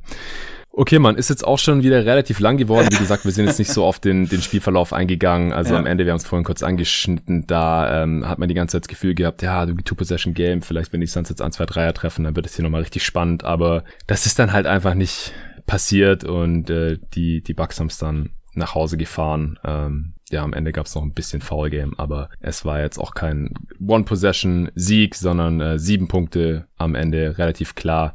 Ja, ja als Suns-Fan, ich bin trotzdem, will ich nochmal dazu sagen, ich habe schon auf Twitter geschrieben, ich bin unglaublich stolz auf dieses Team. Ähm, man hat sehr viel mehr erreicht, als ich mir vor der Saison erträumen lassen habe, erträumen lassen konnte. Keine Ahnung, ich kann nicht mehr sprechen, zu viel Podcast heute aufgenommen.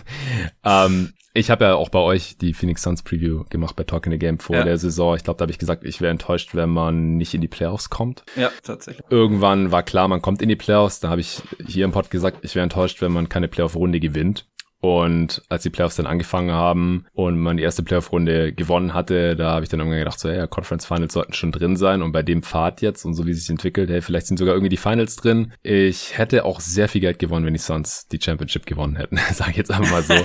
Weil vor der Saison war die Quote auf die Suns 40. Da habe ich nicht viel drauf gesetzt, aber ein bisschen was. Dann vor Beginn der Playoffs war die Quote auf die Suns noch 15. Also für die Non-Betting-Man unter euch, man kriegt dann halt das 15-fache seines Einsatzes, beziehungsweise das 40-fache. Auf die 15er Quote habe ich nochmal was gesetzt und dann habe ich auch während dem Playoff-Verlauf, als halt immer realistischer wurde, dass die Suns in die Finals kommen, nochmal was drauf gesetzt. Ähm, da verliere ich jetzt nicht besonders viel, aber ich hätte halt richtig viel gewonnen, was ich jetzt leider dadurch natürlich nicht getan habe. Aber als äh, davon ab, als Suns-Fan, das bringt dem Team, glaube ich, richtig viel für die Entwicklung. Also für Chris Paul tut es mir unendlich leid, dass er jetzt auch der Spieler ist, der die meisten 2-0-Führungen in den Playoffs abgegeben hat. Ich glaube, vier Stück jetzt aller Zeiten. Und ich bin mal gespannt, was da jetzt noch, noch rauskommt, ähm, ob er doch irgendwie angeschlagen war oder wenn er nichts mehr kommt, dann muss man einfach davon ausgehen, dass er nicht mehr die Power hatte, dass es einfach nicht mehr bringen konnte. Und das muss man natürlich auch bei der Vertragsverlängerung dann berücksichtigen. Ich wünsche mir, dass er bleibt, denn er, er ist ein riesen, ein Riesenanteil daran, dass die Suns überhaupt nicht hingekommen sind. Ja, also ohne Chris Paul hätte man einen viel schlechteren Playoff-Seed gehabt. Er hat das Team wirklich auf ein anderes Level gehoben. Dann hätte man vielleicht nicht mal eine Playoff-Runde gewonnen. Aber für alle anderen Spieler ist es, glaube ich, eine super Lehrstunde gewesen. Also ich kann mir sogar vorstellen, dass es für DeAndre Ayton und für Devin Booker und für Michael Bridges und Co. jetzt eine größere Motivation sein kann oder jetzt irgendwie ein Spiegel gewesen sein kann, zu zeigen, hier, guck mal, da hast du noch Lücken in deinem Spiel mit deinen 22, 24 Jahren. Da solltest du jetzt mal dran arbeiten in der Offseason. Ja, dass Booker jetzt gesehen hat, boah, krass gegen die beste Playoff-Defense der Liga. Ja, da, da läuft's halt nicht immer so. Oder DeAndre Ayton, dass der noch ein paar Moves mehr braucht. Oder dass der vielleicht äh, ein bisschen mhm. an seinem Dribbling arbeitet und sich mal auch selber was kreieren kann. Ähm, jetzt nicht auf Janis Niveau, ja, aber ja, dass er halt nicht so angewiesen ist, da unten immer eingesetzt zu werden. Ähm, ich glaube, die haben alle noch Luft nach oben und das haben sie jetzt gesehen. Und ich kann mir gut vorstellen, dass mit der Arbeitseinstellung, die die alle in den Tag legen, dass die in der nächsten Saison alle besser werden, die ganzen jungen Spieler. Crowder ist langfristig unter Vertrag. Äh, man hat ein bisschen Spielraum im Sommer was zu machen mit Exceptions und so, die Bank zu verstärken. Ich wünsche mir in defensiven äh, Backup Big, dass man da nicht so geliefert ist, wenn Aiden mal Foul Trouble hat. Ich glaube, das wurde jetzt mehr als deutlich für James Jones und Co. Und ähm, ja, einfach noch ein bisschen Tiefe von der Bank, ähm, dass man jetzt vielleicht nicht auf Tory Craig oder so angewiesen ist, der jetzt auch natürlich einen super Job gemacht hat, vor allem dafür, dass man nichts für ihn abgegeben hat zur Deadline. Ähm, Campaign muss man sich überlegen, was er ihnen wert ist und ob sie ihn dafür halten wollen. Ich finde es cool, wenn er bleibt für wenig Geld, aber wenn er woanders mehr bekommt, dann will ich es ihm nicht verübeln. Er hat ja in seiner Karriere jetzt auch noch nicht so viel verdienen können. Ähm, Scharic wird die gesamte Saison ausfallen mit seinem Kreuzbandriss, also man braucht sowieso irgendeinen Backup-Big. Ähm, das wird, wird spannend. Ja, boah, ey. Ich hoff's. Also, ja, er darf ja jetzt Summer League spielen. Zum ersten Mal gab's ja letztes Jahr einfach nicht, darf man nicht mhm. vergessen. Mhm. Das kann so einem Spieler unglaublich viel weiterhelfen. Mich würde sehr freuen, wenn Jalen Smith nächste Saison 15 Minuten ja. pro Spiel spielen kann, ein paar Würfel blockt und vorne ein paar Dreier reinhaut und vielleicht mal ein Alley oder sowas. Aber ob der dann nächstes Jahr schon in den Playoffs spielbar ist, keine mhm. Ahnung. Ich hoffe es als zehnter Pick. Wäre es eigentlich wünschenswert. Ja, wäre jetzt schon sinnvoll. Vielleicht wird es ja wie bei Cam Johnson jetzt dann auch äh, im Nachhinein äh, zeigt sich dann vielleicht. Aber der war wenigstens als Rookie direkt gut. Ja, das war gleich klar. Ja, das stimmt. Ja, das der hatte halt gleich einen NBA-Skill und ja. bei Jalen Smith äh, kann es einem jetzt schon irgendwie Sorgen bereiten, dass der in seiner Rookie-Saison gerade mal ein bisschen mehr als 100 Minuten gespielt hat, glaube ich, in der Regular Season und in den Playoffs halt nur ab und zu mal ein paar Sekunden ja. Garbage Time. Man hat jetzt wieder den 29. Pick. Ähm, mal sehen, was man damit so veranstaltet. Ja, also bei den Suns ist ein bisschen was zu tun. Vor allem Chris Paul ist natürlich die große Frage. Ich, mich würde es wundern, wenn er, wenn er geht, weil ich glaube, er will wirklich in der Nähe seiner Familie bleiben. Die wohnt halt in LA nach wie vor. Das heißt, es kommen nur die Teams in LA in Frage und die haben nur Exceptions. Also da müsste er halt echt für sehr wenig Geld anheuern. Ähm, er kann natürlich auch in seinem Vertrag drin bleiben für 45 Millionen oder was er da jetzt bekommt. Ja. Ist gerade nicht im Kopf, aber so um den Dreh müsste es sein. Ähm, oder er steigt halt aus und das macht er natürlich nur, wenn er dann insgesamt mehr als 45 Millionen ähm, bekommt, halt über, über mehrere Jahre dann. Also entweder die Suns müssen ihn jetzt relativ ordentlich bezahlen und dann bleibt er da oder ich glaube es echt nicht oder er sagt, er scheißt auf Geld und mit den Clippers oder Lakers sieht er eine größere Titelchance und dann geht er dafür wenig Geld hin. Aber ich, er, man darf halt nicht vergessen, er ist der Präsident der Spielergewerkschaft. Ja, und die versucht immer das Maximum an Kohle rauszuholen für ihr, ihre Spieler und das macht für mich auch nochmal unwahrscheinlicher, dass ein Chris Paul auf, ja, zig Millionen ist es ja dann auch wirklich, darf man nicht vergessen, verzichtet. Also auf 30 Millionen in einer Saison oder mehr als 30 Millionen in einer Saison verzichtet. Das sehe ich halt eigentlich nicht und deswegen gibt's nicht so viele Alternativen dazu, in Phoenix zu bleiben. Und wie gesagt, äh, es würde mich freuen, denn mit Chris Paul ist man automatisch ein sehr starkes Team. Wo man dann da platziert ist im, im Westen in der nächsten Saison, das hängt auch davon ab, was die anderen Teams machen und wie fit die alle sind. Das werden wir dann noch sehen. Aber ich bin mehr als zufrieden mit dieser Saison der Phoenix Suns, muss ich echt sagen. Kann, kannst du auch sein, kann man auch stolz auf das Team sein. Also Hut ab, haben super Saison gespielt, vor allem schönen Basketball gespielt und gerade ja. solche Cinderella-Stories äh, sind ja auch sind ein bisschen Everybody's Darling jetzt gewesen, auch über die gesamte Saison, über die Playoffs. Also mhm. ist auf jeden Fall. Du warst der Vorreiter, du warst der Schaffner im Bandwagon und da sind, glaube ich, jetzt einige mit aufgesprungen in den letzten paar Wochen. Ja, ich saß schon drauf, als es noch so ein kleiner Bummelzug war und dann auf einmal ist das Ding immer schneller geworden. Ich wusste gar nicht, wie mir geschieht. Und auf einmal sind da lauter Leute aufgesprungen und ja. hatten Bock mitzufahren. Äh, war, war ein geiler Ritt hier durch die Playoffs. War eine geile Fahrt. Hat Bock gemacht. Und äh, schauen wir mal, wie es weitergeht. Ja, Benne, es hat jetzt auch schon wieder viel länger gedauert, als ja. ich dachte. Und wir wollen auch den armen Dennis nicht weiter warten lassen. Ihr habt jetzt noch eine Aufnahme ja. geplant. Es ist ja auch erst 20 nach 11. Also ja, die Nacht ist noch jung. Für, für Dennis praktisch morgen.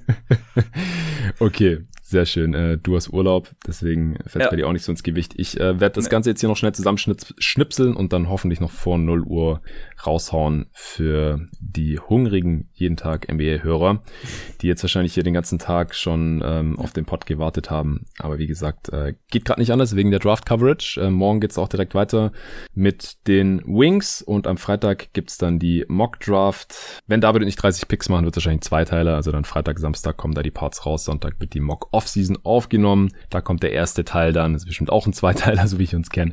Äh, erster Teil entweder noch Sonntagabend oder spätestens am Montag äh, komme ich da dann zu. Da sitze ich im Zug nach Stuttgart und spätestens da kann ich den Pod dann äh, schneiden, abmischen und den ersten Teil raushauen. Und äh, die nächste Woche ist auch schon wieder ziemlich voll mit ein, zwei Answering Machines, eine zur Draft, eine mal noch zu anderen Themen.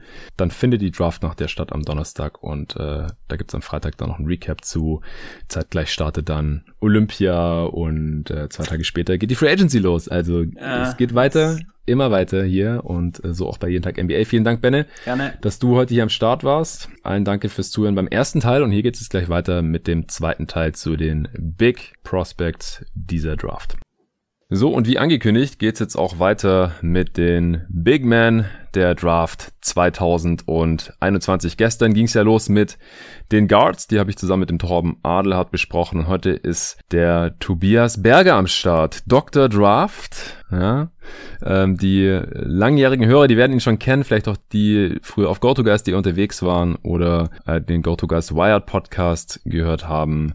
Äh, Tobi war da der Chefredakteur der Draft Abteilung der Draft-Redaktion. Mittlerweile gibt's GoToGuys.de ja nicht mehr. Er beschäftigt sich trotzdem noch mit Draft-Evaluation, äh, ist noch als Scout tätig und deswegen habe ich mir auch wieder hier einen Pod reingeholt. Und darüber hinaus hast du ja auch deine Doktorarbeit sogar über die NBA Draft geschrieben und warst dieses Jahr auch äh, Teil der Sloan Sports Conference. Gestern hast du auf Twitter noch rausgehauen, dass äh, jetzt noch ein Paper von dir veröffentlicht wird. Also du gehst da auch schon sehr, sehr wissenschaftlich ran an die ganze Geschichte. Du bist jetzt nicht der einzige Gast im Pod hier, der einen Doktortitel trägt und normalerweise will man damit jetzt auch nicht so hausieren gehen oder ist ja auch einfach nicht so relevant dann, aber da du halt Dr. Draft bist, äh, denke ich, sollte das hier auf jeden Fall noch Erwähnung finden. Hey Tobi, freut mich, dass du immer wieder dabei bist. Ja, danke für die Einladung. Wir haben uns ja wirklich schon länger nicht mehr gesprochen und ja. äh, ich fühle mich jetzt so ein bisschen rusty, aber ich hoffe, dass ich das machen kann, wie KD jetzt diese Saison, ne, Achillessehnenriss und dann einfach zurückkommen, als ob nichts gewesen wäre. ja, danke für die netten Worte. Ähm, ja, das Doktor, also fürs Branding ist vielleicht nicht schlecht, ansonsten bin ich ja noch ein bisschen davon entfernt, aber vielleicht wird es dieses Jahr noch was. genau, zwei Paper sind jetzt draußen. Ähm, ich kann jetzt langsam die Doktorarbeit zusammenschreiben und letztlich, aber genau, geht es eigentlich auch nur darum, mich hier tief mit der Materie zu beschäftigen. Der Titel den äh, ja, finde ich jetzt auch nicht so super wichtig, glaube ich. Okay. Ja, wir haben ja noch die letzte Draft 2020 zusammen hier vor Ort bei mir in Berlin angeschaut. Äh, dieses Jahr kann es leider nicht am Start sein, dafür sind dann ein paar der anderen Jungs da. Aber seither haben wir auch tatsächlich nicht mehr zusammen aufgenommen über die 21er Klasse. Jetzt habe ich ja die ersten Pots mit dem Dennis zusammen aufgenommen. Da hast du mal auch gesagt, ja, Dennis, der ist ja schon ein bisschen weiter. Äh, quatsch mal mit dem. Aber mittlerweile bist du auch wieder ganz tief drin, oder? Also wie sieht's bei dir aus? Bist du gerade noch fleißig am Tape gucken oder steht dein Board jetzt schon seit ein paar Wochen? Hast du jetzt auch noch ein bisschen Playoffs und, und Finals geguckt? Freust du dich auf die Draft? Wo stehst du da gerade so? Ja, ich habe natürlich wie jedes Jahr Bock auf die Draft, ähm, muss aber zugeben, dass ich dieses Jahr nicht ganz so tief drin bin, wie das sonst immer der Fall war. Äh, ich hatte früher ein bisschen anders gelagerten Job, jetzt neue Vollzeitstelle, da bleibt nicht mehr ganz so viel Zeit übrig. Mhm. Äh, nach dieser Sloan Conference hatte ich auch so ein kleines Scouting-Tief. Da habe ich mir dann erstmal ein paar Wochen Zeit genommen und irgendwie gar nichts geschaut, weil da mhm. die Sachen nicht so gut liefen. Dann war ich so ein bisschen enttäuscht. Aber jetzt so die letzten Wochen, auch wo das Wetter wieder schöner wurde, man draußen mal ein bisschen zocken konnte und dann mal so hören konnte, was denn so die Takes auf der Straße und auf den Plätzen Leipzig sind, da, da, muss ich natürlich wieder zurückkehren ähm, und äh, mir die Leute hier reinziehen. Und ja, ist auch eine spannende Klasse dieses Jahr. Ähm, da gibt es viele Spieler, die ich auch persönlich ziemlich cool finde. Ähm, und deshalb ja, wie, wie jedes Jahr mit Blick dann auf den Juni oder jetzt halt den, den Juli auch mit der verspäteten Draft, ja. äh, hat mich natürlich das Fieber wieder gepackt. Aber ansonsten habe ich es jetzt auch ein bisschen genossen, einfach entspannt Playoffs zu schauen und dort zu verfolgen, was auch in der NBA dann jetzt auf dem höchsten Level abgeht und lieber das eine Scouting-Tape Scouting-Tape sein zu lassen und dafür dann ein bisschen mehr Fun aus, was weiß ich, Conference Finals und Finals mitzunehmen. Ja, ja die Playoffs waren ja auch richtig nice. Im ersten Teil von dem äh, Pod habe ich ja auch zum letzten Mal über die diesjährigen Playoffs gesprochen und über die Finals und äh, jetzt sind ja alle Augen auf nächsten Donnerstag, den 29. Juli. Ich finde Draft im Juli ist immer schon mal besser als Draft im November. ja, auf jeden Fall. Ähm, hat jetzt alles nicht so, also hat sich einfach nicht so hingezogen, sich jetzt mit dieser Class zu beschäftigen für euch Scouts. Äh, für mich hat es im Umkehrschluss bedeutet, dass ich weniger Zeit hatte, mich mit einem zu beschäftigen. Äh, ich konnte mir jetzt heute alle sieben Big Men, über die wir sprechen, beziehungsweise drei davon, ja, da ist es schwierig zu sagen, ob das eher große Flügel sind in der NBA, dann vor allem defensiv, oder ob sie auch als alleinige Bigs auf dem Feld stehen werden, dann als eher kleinere Bigs. Aber dazu kommen wir gleich. Es sind auf jeden Fall heute nur sieben im Vergleich zu den zwölf gestern. Deswegen äh, ist es mir bei der Vorbereitung auf den Pod heute auch ein bisschen leichter gefallen, mich mit jedem einzelnen Spieler ein bisschen eingehender zu befassen. Über das Skillset und wo Stärken und Schwächen dieser Spieler liegen, äh, wirst du dann heute im Detail ein bisschen mehr raushauen. Gestern hatte ich mit Torben gesagt, wir versuchen im Schnitt uns nur fünf Minuten über jeden Spieler zu unterhalten. Da sind wir, glaube ich, ein bisschen drüber hinaus hinausgeschossen, weil wir hier und da auch immer wieder ein bisschen abgedriftet sind. Wir haben am Anfang auch ein bisschen ähm, allgemeiner über die Class äh, gequatscht, was wir ja auch gleich noch machen. Aber heute denke ich, ähm, wird der Pod so oder so schon relativ lang genug. Deswegen wird der Draft-Teil hier heute ein bisschen kürzer mit nur sieben Spielern. Ja, selbe Frage wie gestern an Torben auch bei den Guards. Wie gefällt dir denn die Big Man-Klasse dieses Jahr so vom Talentlevel her, gerne auch im Vergleich mit vergangenen Drafts. Ähm, wie, wie tief findest du die? Wie gut ist die in der Spitze? Was hältst du da so von? Ähm, also ja, du hast schon erwähnt, dass wir heute über sieben Leute sprechen. Eigentlich hatten wir acht sogar auf dem Board mhm. ähm, und haben jetzt nochmal einen Rückzug aus der Draft vermelden müssen. Äh, Roku Pakashi, ein sehr, sehr talentierter Kroate, hat sich dafür entschieden, nächstes Jahr erst in die Draft zu gehen. Ähm, ihn hätte ich sogar auch in Lottery Range äh, mir vorstellen können. Äh, mhm. Bei uns in der Mock Draft Session bei Twitter habe ich ihn, glaube ich, in 20 genommen zu den Hawks. Ähm, ja, also da ist sogar jemand weggefallen. Und wenn wir dann noch sieben Leute übrig haben, die hier ähm, als potenzielle Rotationsspieler vorstellbar sind, dann ist das, glaube ich, eine relativ tiefe Big Class. Ähm, wir haben jetzt hier natürlich ein bisschen gecheatet, weil wir auch diese sogenannten Hybrid Bigs drin haben, also Leute, die auch eher so als großer Flügelspieler agieren können, wenn man so nach heutigem Positionsbild geht, also eigentlich früher Power Forwards, Power Forwards gewesen wären. Mhm also ja, in der Tiefe gefällt mir das ganz gut. Und dann aber, was am wichtigsten ist, wir sind in der Spitze ziemlich gut. Also letztes Jahr gab es natürlich Number Two Pick äh, James Wiseman, der als Franchise-Talent verschrien war. Ähm, wir mochten ihn ja nicht so sehr und hatten ihn eher so in der Rollenspieler-Kategorie versehen ja. ähm, und hatten dann Nika Okongu als ersten Big auf dem Board, aber auch nur als Starter. Und dieses Jahr haben wir mit dem Spieler, über den wir jetzt wahrscheinlich gleich als erstes sprechen werden, mit Evan Mobley, jemanden, ja. der wirklich auch ja, in, in der Top-Tier gesehen werden kann. Also vielleicht nicht in dieser absoluten Superstar-Kategorie, da würde ich eigentlich dieses Jahr nur Kate Cunningham verorten, aber dann darunter also als Spieler, der gern auch mal All-Star werden kann und in seinem Top-Outcome wahrscheinlich auch mehrfacher All-Star ist. Dort könnte man eigentlich Mobley sehen und das ist was, was wir jetzt schon relativ lange nicht mehr hatten und halt die Draft vom letztjährigen äh, Jahrgang auf jeden Fall abhebt erstmal schon mal. Ja, äh, dazu zwei Fragen. Erstens, wenn es das GoToGuys.de Draft Power Ranking noch geben würde, wäre Kate Cunningham im Superstar-Tier gelandet, wo er nur Anthony Davis drin war in äh, allen Draft Power Rankings seit 2012. Ah, ich hätte mich wahrscheinlich wieder gesträubt. Also ich, ich glaube, Dennis hat es mal so anklingen lassen. Ich bin, im, im ich bin äh, unendlich konservativ, was das wahrscheinlich angeht ähm, mit meinen Takes. Also von daher, es ist einfach nicht zu erwarten, dass man Superstar in dieser Liga wird. Ähm, ne, wenn man sich anguckt, die Durchschnittsdraft hat halt 0,5 dieser Spieler. Das heißt also, ne, nur in jeder zweiten Klasse gibt's einen ja. und dann halt zu wetten, dass dieses Jahr wieder dran ist, ähm, ist schwierig, aber ja, also ich, ich würde ihn genau auf der Grenze sehen, so wie mit unserer Zion-Diskussion vor zwei, drei Jahren. Ja. Ähm, und ähm, ja, also Luca, Luca würde ich besser sehen als ihn auch. Ähm, aber ja, er ist dort nah dran und ähm, gehört auf jeden Fall in diese Konversation. Ja, das äh, werde ich dann morgen auch mit äh, Tobias Bühne, mit dem dritten To, am dritten Tag hier in dieser Woche zur Draft besprechen. Äh, Wenn es um die Wings geht, da ist dann Kate Cunningham mit drin, aber Evan Mobley, der wird ja gemeinhin ja auf jeden Fall in der Top 3 gesehen, meistens auf zwei oder drei gerankt oder gemockt eben hinter Kate Cunningham, teilweise auch noch hinter Jalen Green, der auch morgen besprochen wird hier im Pod. Da äh, zu Mobley also vielleicht kurz, ich hau mal kurz die Namen raus, damit die Leute wissen, äh, auf wen sie sich hier freuen dürfen. Steht natürlich auch in der Beschreibung dieses Pods, aber ich weiß nicht, wie viele Leute sich überhaupt durchlesen.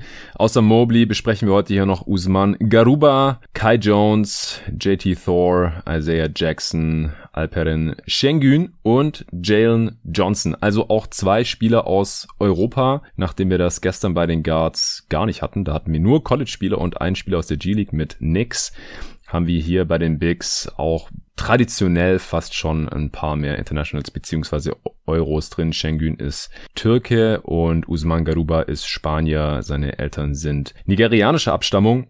Jetty Thor ist äh, in den USA geboren und seine Eltern stammen aber aus dem Südsudan. Äh, mit Kai Jones haben wir noch einen von Bahamas mit drin. Also internationalerer Flair hier nur drei ja waschechte US-Amerikaner, sage ich jetzt mal, Evan Mobley, äh, Isaiah Jackson und Jalen Johnson. Ähm, zu Mobley noch eine Frage, weil du gerade gesagt hast, hatten wir jetzt schon ein paar Jahre nicht mehr so ein starkes Big Man Talent. Was würdest du denn sagen, seit wann ist das das beste Big Man Talent? Ähm, ich habe vorhin ja schon AD äh, hier erwähnt, weil das der einzige war, der eben äh, jemals in die Superstar-Kategorie Kategorie reingefallen ist. Aber seither waren ja noch ein paar andere sehr talentierte Bigs mit drin, die auch sehr weit oben im Draft Power Ranking immer rangiert haben. Äh, Embiid, Carl Anthony Towns oder halt auch Aiton oder Triple J, je nachdem, wo man Mobley dazu einordnen möchte. Ich weiß nicht, ob du dir da schon Gedanken drüber gemacht hast. Ansonsten, wie würdest du es spontan machen? Ähm, ja, Zion sehen wir als großen Wing-Playmaker. Ja, den würde ich jetzt ein bisschen rausnehmen, weil er halt von, ja. also der passt halt in keine Kategorie rein. Ich, ja. Ja, er, okay, er, er ist kein klassischer Big einfach, will einfach mal so sagen und deswegen nehmen wir den mal raus. Ja, so und wenn ich dann zurückdenke, okay, Aiden müsste dann als letztes gewesen sein, Puh, da finde ich Mobley, glaube ich, besser. Ähm, wir haben ja auch damals, haben wir beide, glaube ich, Triple J über Aiton gerankt, wenn mich gar nicht alles täuscht. Ja, das kann gut sein. Ja. Vor allen Dingen auch nur als Starter, glaube ich. Ähm, ja, Triple J da ist er auch besser. Carl Anthony Towns finde ich schon ganz spannend, ähm, aber wahrscheinlich mit dem, was er am College zeigen durfte, müsste man Mobley auch als besseres mm. Prospect sehen. Und dann wären wir wahrscheinlich schon bei Embiid und ich als großer Embiid-Fan würde jetzt wahrscheinlich sagen, dort stoppen wir und ähm, ich würde ja Mobley vielleicht so auf der Stufe ungefähr sehen. Ähm, wow. Aber ja. aber Embiid vorziehen, glaube ich. Ja. ja. Bei Embiid darf man also, nicht vergessen, dass er damals ja auch diese Verletzungssorgen hatte. Genau. Und wir hatten ihn trotz dessen an eins. Genau. Hm. Über Wiggins. Äh, damals eine relativ mutige Entscheidung, im Nachhinein natürlich goldrichtig.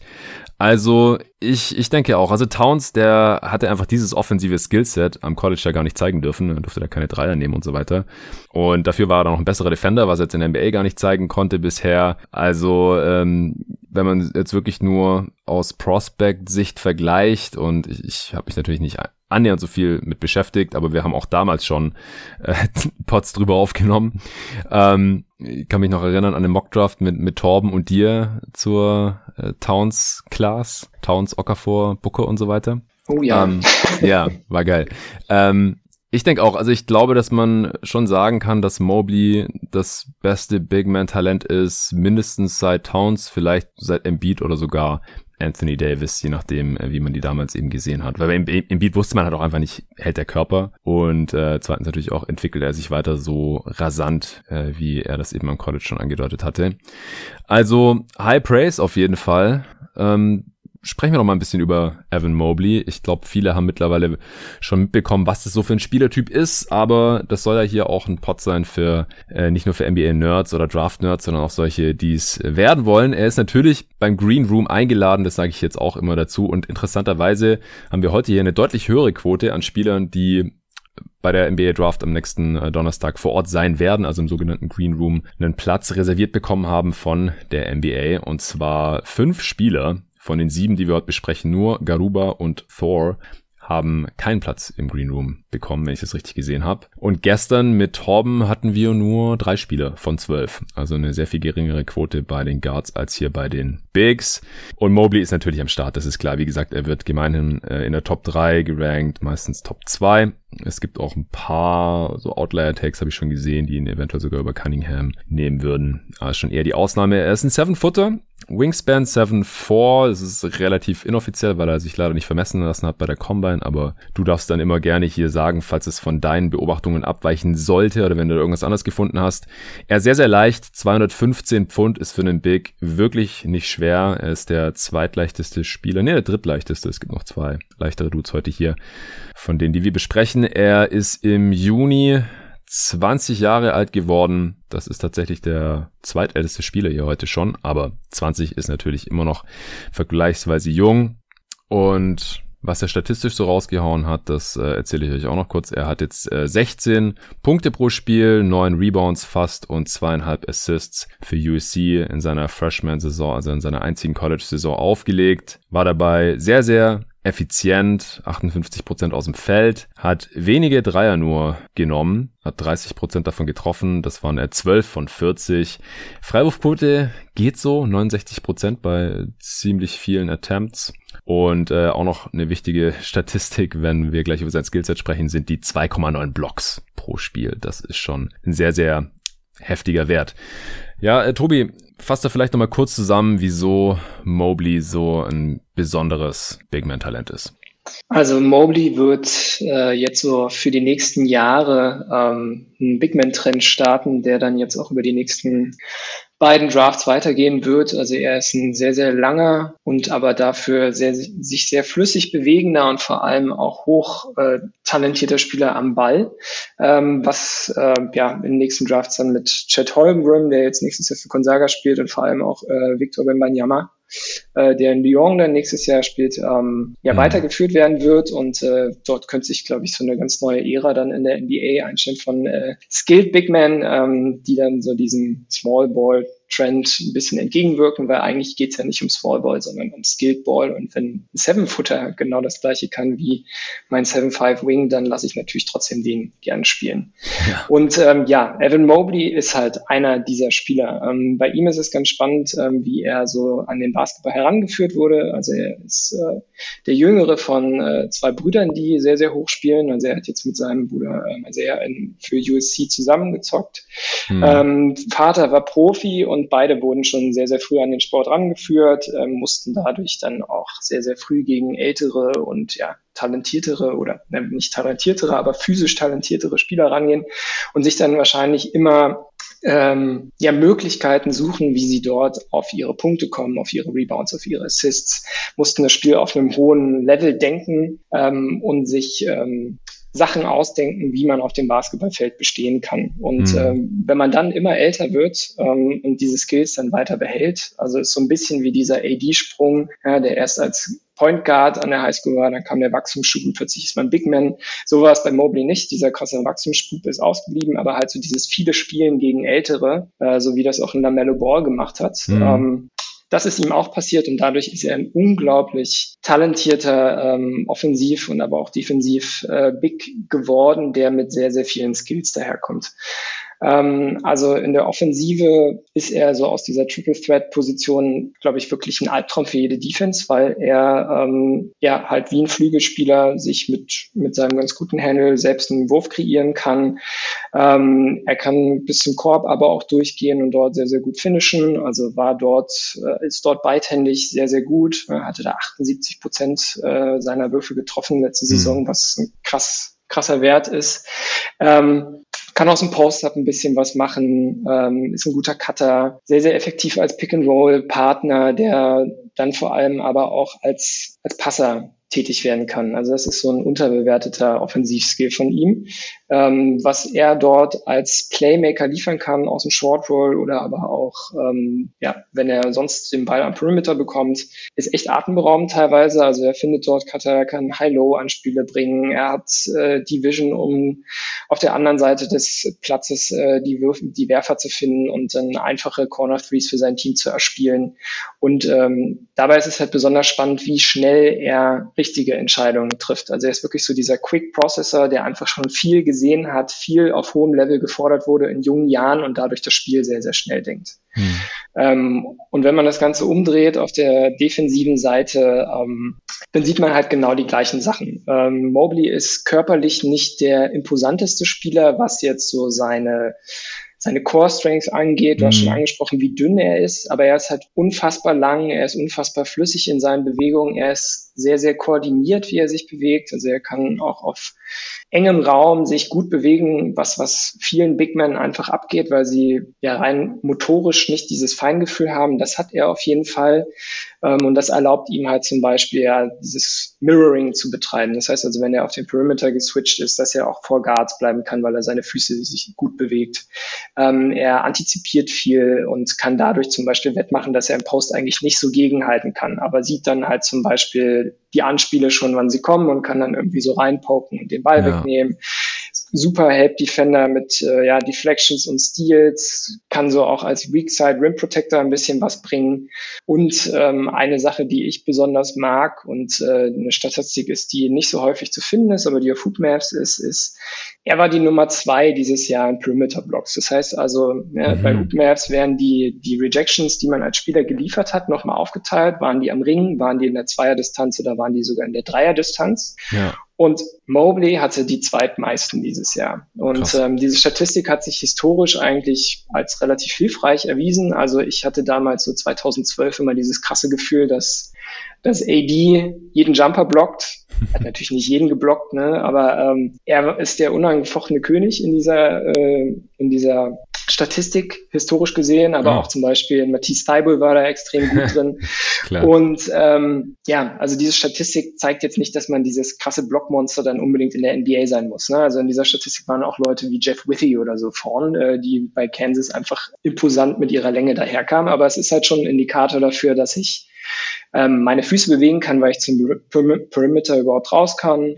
Äh, ich kann antizipieren, wo Würfe genommen werden und ich habe halt diese elendige Länge, mit der ich wenigstens den Wurf immer contesten oder halt im Fall von Mobley halt einfach blocken kann. Und das ist halt eine Baseline, äh, wenn ich die als Prospect mitbringe, jetzt so in Kombination, dann ist das halt schon unglaublich krass. Ähm, die Schwächen, die er dann hat, die fallen für mich gar nicht so super ins Gewicht. Also ja, er ist halt relativ dünn. Ähm, dadurch ist er halt kein so sonderlich guter Screener. Als Rebounder müsste er mhm. arbeiten. Ähm, aber auch da kann man so ein bisschen was machen, wenn man so von PD Web ähm, diese, diese Advanced Streams sich zu Draft Prospects reinzieht. In der Folge zu ihm zeigt er so ein bisschen auf, wie man auch als physisch nicht so imposanter Screener Möglichkeiten hat, dort netter zu agieren in der NBA, ja, indem man einfach so mit äh, verschiedenen Winkeln arbeitet ähm, und dort Guards überraschen kann, den ähm, das ist halt sehr, sehr spannend und ansonsten ähm, wird ihm eigentlich noch eine Sache vorgeworfen, die man aber genauso gut als positiv sehen kann. Er fault wenig. Ja? Also mhm. bei manchen Prospects würde man sagen, okay, der ist halt nicht in den Plays drin.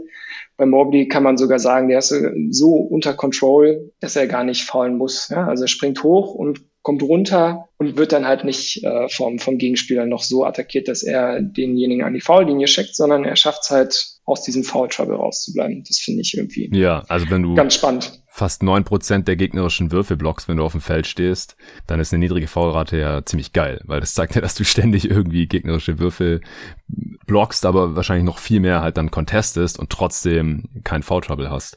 Wenn du jetzt äh, schlechte defensive Playmaking-Zahlen hast und wenig Falls, dann äh, sieht halt so aus, als wäre man vielleicht als Defender ein bisschen inaktiv, desinteressiert, wie auch immer. Aber das äh, Problem sehe ich bei ihm jetzt auch nicht. Also, ich glaube, ähm, du hast gerade gesagt, dass du die Schwächen bei ihm jetzt äh, nicht so relevant oder schlimm findest. Das Ding ist halt, also er ist schon ziemlich dünn. Also wenn man ihn so spielen sieht, ähm, oder wenn man Tape von ihm sieht, er ist jetzt körperlich für einen Seven-Footer halt sehr viel näher an, an KD dran als jetzt an Shaq oder sowas, ja. Ähm, er, hat halt auch relativ hohe Hüften. Vom Frame her finde ich sieht's gar nicht so schlecht aus. Also wird er sicherlich noch was draufpacken können und dass es äh, durchaus möglich ist. Äh, sieht man ja zum Beispiel am gerade erst frisch gebackenen Finals MVP Janis, ja. Also der war noch dünner als in die Liga kam.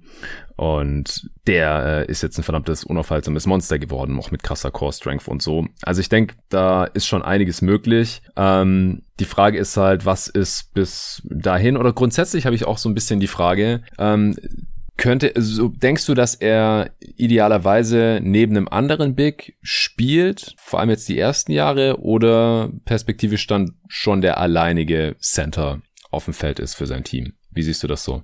Weil vom Skillset her wäre es ja für ihn durchaus möglich, auf der 4 zu spielen, oder? Genau, also das ist das, was ich an Mobley auch mag. Er gibt da im Team super viel Flexibilität und das ist natürlich fürs Teambuilding sehr, sehr spannend. Also ja. alles, was er macht, scaled relativ weit hoch und ob er jetzt letztlich als Vierer oder Fünfer auflaufen muss, ähm, das ist halt so ein bisschen die Frage, wie er sich entwickelt. Also mhm. klar, um Vollzeit-Fünfer zu sein, muss er auf jeden Fall draufpacken, aber dass Leute das können, ähm, das hast du ja schön beschrieben. Also das Strength and Conditioning in der NBA ist immer ein anderes als am College und dass dort was draufkommt, ist klar. Der Punkt, den du da noch gemacht hast, den ich sehr gut fand, ist das mit den hohen Hüften.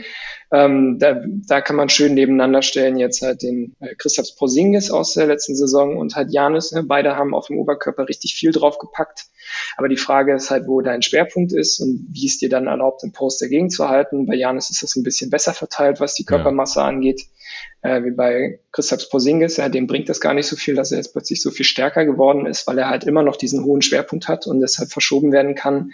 Äh, da muss Mobley auf jeden Fall schauen, wie das gelöst wird als Problem. Ansonsten, was ja der, dem Spielen auf der 4 im Wege stehen würde, wäre halt der Wurf. Dort hat es ja schon gesagt, sah jetzt nicht so super mega cool aus letztes Jahr.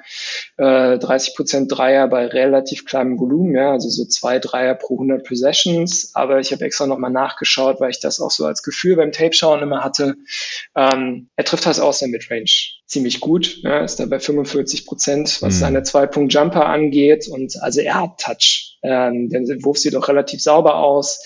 Ähm, sein Release ist ziemlich hoch und damit halt schwer blockbar und ich glaube, dass er die Range äh, für einen NBA-Dreier sich auf jeden Fall aneignen kann und dann ist er halt easy als Vierer spielbar. Und ansonsten, ähm, wenn wir jetzt schon so ein bisschen den Weg hin uns bahnen zu einem Spielervergleich, den du ja immer gefordert hast, obwohl wir in unserem in unserem Draftpod äh, Diskussionschat uns dann ein bisschen streben wollten, ähm, weil es halt immer schwierig ist, dort die Leute mit Namen zu versehen. Aber ja, wenn es halt so ein bisschen hingeht in so Richtung Chris Bosch oder so, ne, können wir auch sehen, der fing noch als Vierer an in, ja. in Toronto, ist dann irgendwann für die Heat auf die Fünf gegangen und ähm, so in die Richtung wird es auch gehen. Also so von, vom Körper her erinnert mich Mobley auch viel an Jaron Jackson Jr. eigentlich, ähm, der auch von uns als, als dieser 4-5 gesehen wurde, auch mit Perspektive auf, auf der 5 zu spielen, ähm, mhm. jetzt ja aber auch dann für auf der 4 aufgelaufen ist, weil es ja. einfach körperlich noch nicht drin ist, aber vielleicht später kommt. Ähm, also dementsprechend ja, so in diese Richtung würde ich ihn unbedingt schicken. Ansonsten ähm, können wir noch eine Statistik ranbringen, die dann den Tim Duncan-Vergleich erlaubt. Mhm. Ähm, also bei dieser, bei diesem Hoopmath, da wird auch immer geguckt, wie viele der Blocks beim Gegner landen. Ähm, mhm. Und dort ist die Quote normalerweise so 35, 40 Prozent und beim Mobley sind es nur 25 Prozent. Das heißt also, er schafft es halt auch, die Rejections, die er hat, im eigenen Team zu behalten, mhm. was natürlich super wertvoll ist. Äh, bei ja. GoToGuys hatten wir dazu, glaube ich, auch mal irgendwie ein Artikel, ich weiß nicht mehr, um wen es da ging, um DeAndre Jordan oder Dwight Howard oder so. Ne? Ja. Ähm, ich musste jetzt auf die Draft-Twitter-Diskussion denken, wo es jetzt darum ging, dass Tim Duncan halt ein Basketballer ist, aber kein Hooper. Ja? Ach, ähm, wenn das der Unterschied ist, dann möchte ich lieber einen Basketballer haben und äh, die Possession behalten, ne, damit mein Team gewinnen kann. Also genau, das wurde jetzt hier von dem ähm, von dem Yoda, der auch Luca schlechter gesehen hat als äh, Alonso Trier, herausposaunt oh so die letzten Tage. Und ähm, genau, also dann in diese Kategorie fällt Mobley auch. Also er ist dann auch Basketballer, der dort so viel Kontrolle über seine Blocks hat, dass der Ball beim eigenen Team bleibt. Und das ja. ist natürlich cool. Rashad Phillips heißt er, ne? Rashad Phillips, ja, ist ja. mir schon gar nicht mehr eingefallen. Ich folge dem schon gar nicht mehr. ja, Hashtag Yoda. Nee, ich auch nicht. Also das, ähm, ja, viele wilde Takes auf jeden Fall. Ich nehme auch wenig mit. Deswegen ähm, habe ich den auch so ein bisschen von meiner Timeline verbannt. Ein Spieler, an den ich noch ein bisschen denken musste, als ich mir sein Tape reingezogen habe ähm, bei Mobley, ist Kevin Garnett. Also auch so äh, ziemlich dünn, ja klar, später war er auch ziemlich kräftig. Ähm, Wurf am Start, hat am Anfang in der NBA eher sogar auf der 3 gespielt, klar, war auch noch eine andere Zeit, ja, aber hatte halt auch flinke Füße am, am Perimeter. Äh, Mobley kann ja auch ein, ein bisschen passen. Ich weiß jetzt nicht, ob er Playmaking auf das Level von KG kommen kann und halt ähm, ja die defensive Versatilität.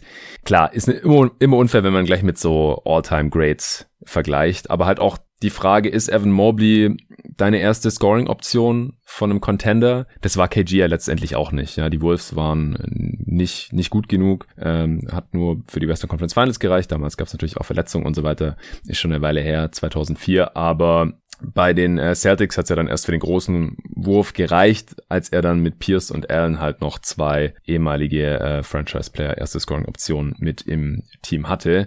Also daran hat es mich so ein, so ein bisschen erinnert. Ich finde, er, er spielt halt nicht ganz mit dieser krankhaften Intensität, mit der KG immer unterwegs war. Er ist wahrscheinlich ja. auch nicht der Rebounder. Und ja, KG war halt schon äh, ein krasser Macker einfach. Das äh, so läuft Mobley jetzt halt irgendwie nicht übers Spielfeld, finde ich.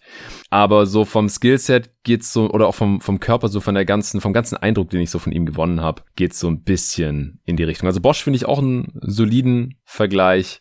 Ähm, ja, halt so äh, dünne, früher Power Forwards, dann in der modernen NBA äh, eher Center, die dann aber halt auch später in der Karriere auf jeden Fall, was die Masse und die Kraft angeht, dem aktuellen 20-jährigen Mobley noch einiges voraus haben, aber die halt offensiv und defensiv total vielseitig sind, einen sehr guten Midrange-Jumper haben, dann brauchst später auch noch den Dreier, KG nicht mehr, aber das war wie gesagt halt auch noch ein bisschen eine andere Ära, einfach so vor, bis so vor zehn Jahren aber ich denke, das kommt schon ganz gut hin, also was halt so das Ceiling angeht, auf jeden Fall. Ja, kann ich dir voll zustimmen. Ähm, genau, gerade körperlich, auch diese Midrange-Geschichte. Garnett hat es ja leider nie bis hinter die Dreierlinie dann geschafft, auch in der späten Karriere nicht. Ähm, das schafft Mobley dann hoffentlich, wenn es jetzt schon so gut läuft mit dem Werfen. Aber ja, also durch diesen Feuer-Vergleich äh, ähm, bin ich da so ein bisschen zurückgesch äh, ja. zurückgescheut. Also Mobley hatte Spiele, wo er keine Würfe genommen hat und ist auch nicht der lauteste Mensch in der Defense. Mhm. Interessanterweise wird er dafür auch kritisiert. Ähm, aber ja, also sehe ich gar nicht so schlimm. Äh, ich habe extra auch nochmal nachgeguckt, so in den Spielen, wo er wirklich weniger als zehn Würfe genommen hat, hat sein Team trotzdem acht von zehn gewonnen. Also ähm, er ist eher so dieser dieser Silent Assassin, ja, wie so ein Tim Duncan oder so ein Kawhi. Mm. Und äh, das das finden manche Leute nicht gut. Ne? Die wollen dann den Leader haben, wie es halt so ein Garnett ist zum Beispiel, ne? der Trash-talkende, laut nach vorne gehende. Aber es funktioniert auch mit anderen Spielern und deshalb sollte man Mobley auf jeden Fall nicht abstrafen. Ja, okay, dann würde ich sagen, war das jetzt auch schon ziemlich ausführlich für Mobley, der aber natürlich auch der mit Abstand talentierteste Spieler hier ist, äh, damit wohl auch für die meisten Hörer hier am interessantesten ist. Den hätten wir hiermit jetzt abgedeckt, denke ich. Kommen wir zum nächsten Spieler. Du hast die Spieler heute für uns mal grob gerankt. Usman Garuba.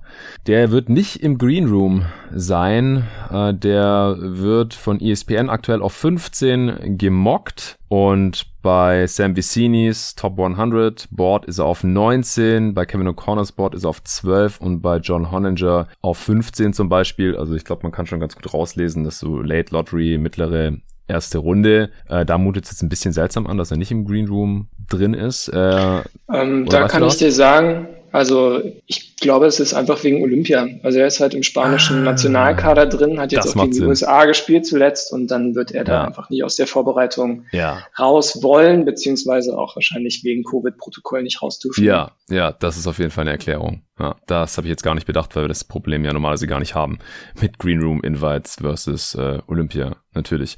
Okay, cool. Er, er hat für Real Madrid gezockt die letzten Jahre, ähm, auch schon äh, seit er ziemlich jung, jung war, ist äh, 6'8, nur groß, also was die Stirnhöhe angeht, heute hier der kleinste Spieler, aber er hat äh, mit einer 7'3 Wingspan hier so die zweitlängste mit, also fast so lang wie die von Mobley, die wohl 7'4 ist. Äh, 230 Pfund ist auch der zweitschwerste Spieler hier, so plus minus, also ziemliches Kraftpaket schon und das, äh, obwohl er im März gerade erst 19 geworden ist. Wie gesagt, er ist äh, gebürtig, gebürtiger Spanier, Eltern stammen aus Nigeria.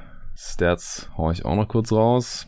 Ich beschränke mich jetzt mal auf die der letzten beiden, oder der, der letzten Saison, die er in der ähm, ACB, also der ersten spanischen Liga und in, Euroleague auf, in der Euroleague aufgelegt hat. Da hat er unter 20 Minuten pro Spiel gesehen, hat so um die fünf Punkte pro Spiel gemacht, ungefähr fünf Rebounds, ein Assist, knappen Steal und weniger als ein Block. Also das haut einen jetzt alles nicht wirklich um, aber wie gesagt, auf der anderen Seite, der Dude ist gerade erst 19 geworden und äh, spielt halt schon seit 2018, 19 bei den Männern mit. Ähm, Du hast ihn jetzt hier vom Verfolgerfeld oder vom Rest hinter Mobley mit der All-Star Upside am höchsten gerankt, ähm, obwohl er jetzt nicht so der, ähm, der Scorer ist. Was bringt er denn sonst so für Qualitäten mit, dass du ihn jetzt hier so weit oben hast? Also es könnte natürlich auch ein Bias sein, ähm, weil Usman Garuba einfach schon unglaublich lange auf dem Draftradar ist und immer als ähm, bester International dieses Jahrgangs galt, schon seit zwei mhm. Jahren, glaube ich, ähm, teilweise sogar Top 5 mal gerankt war, als man sich offensiv noch ein bisschen mehr von ihm erhofft hat. Ähm, aber ja, also der gute Mann steht dort oben, weil er einfach rein athletisch und äh, defensiv echt ein besonderer Spieler ist. Ähm, also du hast es gerade schon angesprochen, in so jungen Jahren schon Minuten für eins der besten Teams der Welt außerhalb der NBA zu sehen, in den zwei besten Ligen außerhalb äh, Nordamerikas. Ähm, das ist unglaublich viel wert und ja, das macht er über seine Defensive. Ähm, also er als relativ bulliger und trotzdem sehr agiler und langer Spieler mit äh, ja, guter Hüfte, wie man immer so schön sagt, also kann sich dort relativ gut bewegen, ähm, hat halt für, für ein Euroleague-Team ähm, gegnerische Spieler an die Kette nehmen können. Ja? Ähm, und das aber auf drei, dreieinhalb Positionen, würde ich mal sagen. Also so alle mhm. möglichen Wing-Spieler in Europa konnte er relativ einfach checken. Vielleicht hat er mal Probleme gehabt gegen die schnellsten Guards oder aber auch die dicksten Brocken auf, auf Center. Aber ansonsten kann er dort eigentlich alles liefern. Also selbst im Post äh, sehen die, die Zahlen ganz gut aus, obwohl er so kurz ist. Und ansonsten ist er halt einfach jemand, der dir in der Pick-and-Roll-Defense äh, ja, Schemenfreiheit gibt, ja, also der nicht nur Drop spielen muss, sondern halt auch hard hedgen kann oder dann na, viele Sachen switchen kann, ähm, der unglaublich viel Wege zurücklegen kann für dich in der Defensive und dann auch ja nach, nach der fünften Rotation dann noch einen weit weg liegenden Closeout äh, läuft und äh, den Shooter dann irgendwie noch contestet. Ähm, er kann in der Isolation Defense relativ gut die Bewegungen des Gegners spiegeln. Ähm, und ist äh, dabei auch immer noch sehr, sehr aktiv so mit seinen Händen. Er arbeitet sich dort auch relativ viele Steals einfach im direkten One-on-One. -on -One. Ähm, und ansonsten hat er aber auch als Help Defender gutes defensives Playmaking, also kommt dort schnell in Passwege, ist halt so dieser klassische Nail-Roamer auch manchmal gewesen, ähm, weil er auch immer neben einem nominellen Big oft noch gespielt hat und mhm. konnte dann so ein bisschen weiter vorne.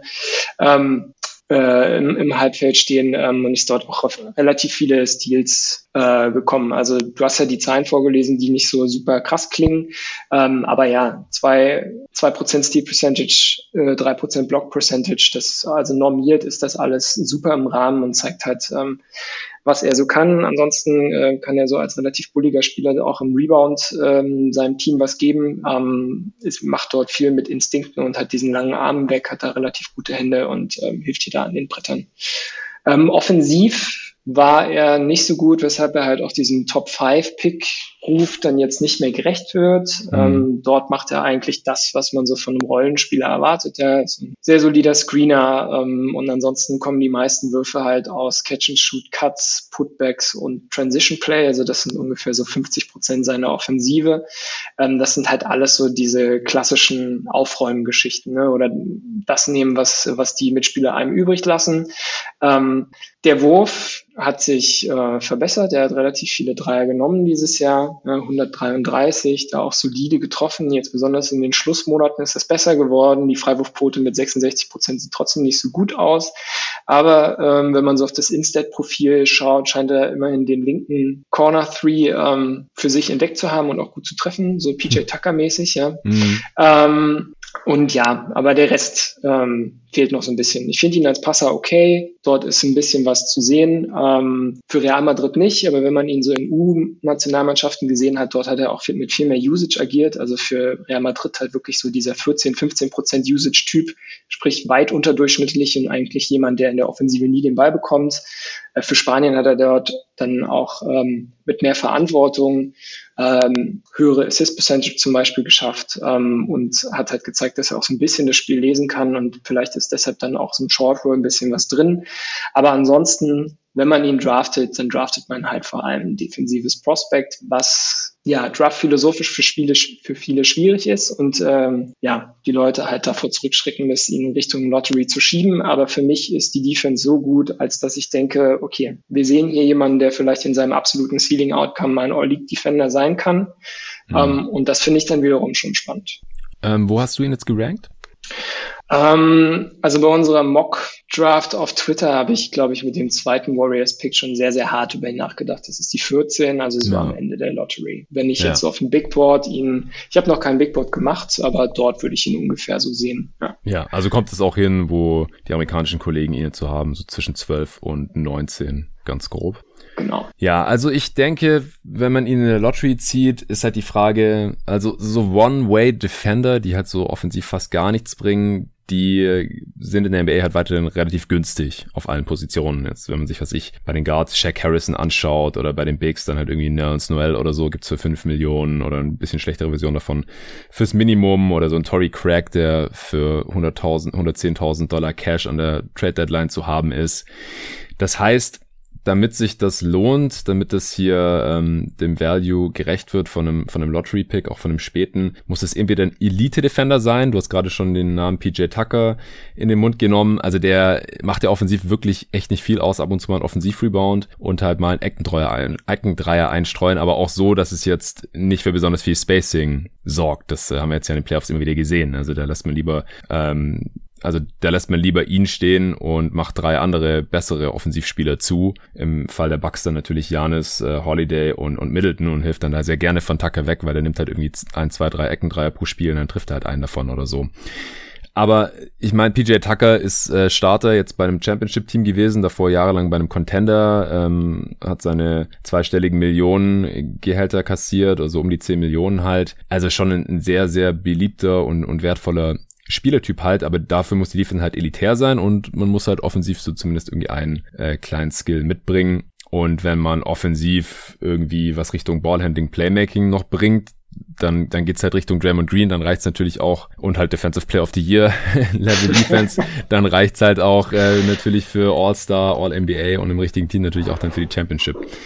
Ähm, deswegen ist äh, das ist schon relativ schwierig, finde ich. Also bei den bei den Spielervergleichen, also wir hassen es ja immer irgendwelche Small Ball Bigs äh, mit Draymond zu vergleichen, weil man das irgendwie seit Jahren immer immer macht, seit das halt mit Draymond Green einmal funktioniert hat, so ungefähr aber halt auch die körperlichen Ausmaße, das ist ja ähm, schon sehr ähnlich de dessen, was äh, dem, was Draymond Green bringt. Er ist sogar ein bisschen größer halt noch. Green ist ja nur 6'6 und hat eine 7'1 Wingspan, glaube ich. Und bei Garuba sprechen wir über 6'8, 7'3. Ich finde die auch athletisch relativ vergleichbar und, und auch so körperlich von, von der Kraft her und so. Und da ist bei Garuba ja vielleicht auch noch sogar was drin äh, so jung wie der noch ist, ist jetzt schon ziemlich bullig und kräftig und, und zeigt da ja auch so ein bisschen die, die Passing- und Playmaking-Ansätze, auch wenn man jetzt nicht davon ausgehen kann, dass es jemals auf ein Draymond-Level kommt. Und beim Shooting ähm, sieht es auch aktuell eher noch schlimmer aus als bei Draymond im Schnitt jetzt über die Karriere. Ansonsten habe ich als Vergleich noch ähm, Bam Adebayo gesehen, aber er ist halt einfach nicht so athletisch wie Adebayo. Er ist halt, der ist halt schon extrem athletisch und Adebayo ist auch noch mal ein Stückchen größer. Ähm, Wingspan weiß ich jetzt gerade gar nicht von Adebayo, ob die auch so ist um den Dreh. Aber das hat man am College ja auch noch nicht gedacht, dass der mal Richtung ähm, All-Star, äh, vielleicht sogar All-NBA gehen könnte. Hast du noch einen anderen Spielervergleich oder was hältst du so von, von denen jetzt? Äh, ich habe Draymond hier natürlich auch zu stehen, weil das äh, so das ist, äh, was zu ihm schon seit Jahren kommt. Äh, würde ich großen Abstand natürlich von nehmen, weil ja, dass das körperlich für Defensive Player of the Year Niveau reicht, ist halt äh, einfach ne, dem Kopf von Draymond geschuldet, der halt ja. das Spiel auf einem super hohen Level denkt und äh, Guzman ist da auf jeden Fall auch sehr, sehr gut, aber wahrscheinlich nicht dieses Once in a Generation Defensive Mind. Ähm, ja, ich habe hier Tucker zu stehen, einfach weil ich dort äh, dran erinnert wurde. Ähm, ja, also Spanien hat halt jetzt letztens gegen die USA Vorbereitungsspiel gespielt und dort ist wohl Garuba reingekommen und wurde auf KD gesetzt. Ähm, mhm. Tucker hat halt auch KD äh, in Playoffs jetzt verteidigt ähm, und ja, seinen Job probiert zu machen, so gut man das gegen KD halt machen kann. Ähm, ansonsten habe ich jetzt hier noch, ähm, und das passt aber für mich schon gar nicht mehr so richtig, Okoro und Kongo zu stehen. Und wenn man die beiden vom Körper her irgendwie so morphen würde, Ja, also so ungefähr die Ausmaße von Okongu plus halt diese, diese Core Strength, Bulligkeit von Okoro da rein, ähm, dann, dann läuft das für mich schon ganz gut und ich würde halt so rein vom Prospect-Level her Garuba auch so auf dieses Okongu-Level stecken, wie wir ihn so letztes Jahr gesehen haben und was das so wert ist, haben wir dieses Jahr auch schon in Ansätzen in den Playoffs gesehen. Also deshalb ähm, kann ich mir das ganz gut vorstellen und ansonsten ähm, diesen Garuba-Spielertyp mag ich halt noch ähm, dieses All-Defense, weil er halt keine Usage frisst. Das heißt also, hm. wenn ich zum Beispiel so dieses Netz-Ding habe, ja, und ich einfach Leute habe, die viel mit dem Ball machen können, dann ist natürlich Garuba der perfekte Komplementärspieler, weil der halt nie einen eigenen Abschluss braucht. Ähm, klar muss er das, äh, das Spielfeld irgendwie breit ziehen können und da muss der Wurf auch noch weiter kommen, aber ja, da hat es mir jetzt zum Ende der Saison gereicht, dass ich gesehen habe, okay, er nimmt den Above Break Three, er kann auch mal Pick and Pop machen, er nimmt mal einen Midranger und ähm, dort ist irgendwas da. Und ähm, wenn er vernünftig wirft, dann, dann kann das schon ziemlich weit gehen. Also nicht ja. Elite-Schützenniveau, sondern er muss ja einfach nur überdurchschnittlich für seine Position treffen und dann ist er schon ein ultra wertvoller Spieler. Ja, wie so oft ist der, ist das Shooting der Swing Skill. Ich glaube, das kann man bei fast jedem Spieler, der nicht schon ein krasser Shooter ist, ja. immer dazu sagen. Äh, wenn du nichts mehr zu Garuba hast, dann würde ich sagen, kommen wir zum nächsten Spieler und zwar zu Kai Jones. Ja, den dann du, gern zu Kai Jones. Ja, den hast du im selben Tier, hast du mir vor dem Pod schon verraten. Wir haben ja vorhin auch schon erwähnt, also wie gesagt, Garuba ist jetzt auch ein Spieler, der jetzt äh, nicht der klassische Fünfer ist, vor allem weil er auch defensiv so, so vielseitig ist. Bei äh, Kai Jones ist es halt auch so der könnte man jetzt, darunter könnte man sich jetzt einen klassischen Power Forward vorstellen oder halt einen, einen großen Flügel, vielleicht heutzutage. Äh, da muss man noch sehen, in welche Richtung sich das positionell letztendlich äh, entwickelt. Der ist allerdings ähm, relativ groß, 6'11, auch noch eine leichte Plus Wingspan, 7'1 Wingspan, äh, 220 Pfund ist auch schon ganz ordentlich. Der ist tatsächlich der älteste Spieler von allen sieben hier heute im Januar 2001 geboren, also schon äh, 20,5 jetzt. Dann äh, ist er, wie gesagt, stammt er von den Bahamas, hat jetzt für Texas gezockt. Zwei Jahre. Ich hau mal kurz die Stats von ihm raus. In der ersten Saison 17 Minuten pro Spiel, in der zweiten jetzt 23, also auch keine so riesige Rolle, deswegen hauen die äh, totalen Durchschnittswerte jetzt auch kein vom Hocker. Knapp neun Punkte pro Spiel, fünf Rebounds, äh, knapp ein Stil und ein Block war äh, dabei aber ziemlich effizient, 120er Offensivrating. Man hofft bei ihm ja auch so ein bisschen auf Shooting Upside, äh, hat jetzt ähnlich wie Mobley nicht allzu viele Dreier genommen, getroffen in der letzten Saison 13 Treffer bei 34 Versuchen. Das sind zwar 38 Prozent, aber ist halt ja super low volume. Drei Attempts auf 100 Possessions. Und die Freiwurfquote auch ähnlich wie bei Mobley 69 Prozent. Er wird bei ESPN aktuell an 17 gemockt. Also auch heute hier alle Spiele, die wir besprechen, bis auf äh, JT Thor, zu dem wir als nächstes kommen, alle werden bei ESPN aktuell in der Top 17 gemockt. Sechs dieser sieben Spiele. Das ist schon ziemlich krass. Äh, Thor fällt da ein bisschen raus, kommen wir auch gleich zu.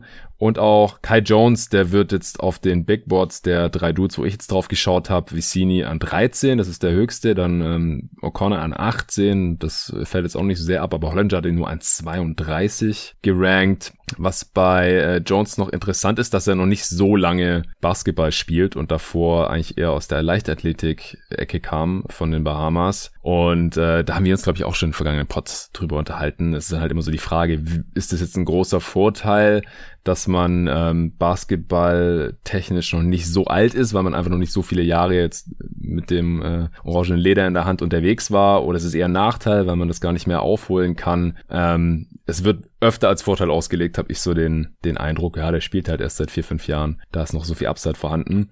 Ähm, ja, erklär doch erstmal, was, was gefällt dir an Jones, dass du ihn jetzt hier an dritter Stelle aktuell gerankt hast oder halt in diesem Tier zusammen mit äh, Garuba und äh, JT Thor hast du da vorhin auch noch mit reingesteckt. Ähm, was macht Jones so interessant?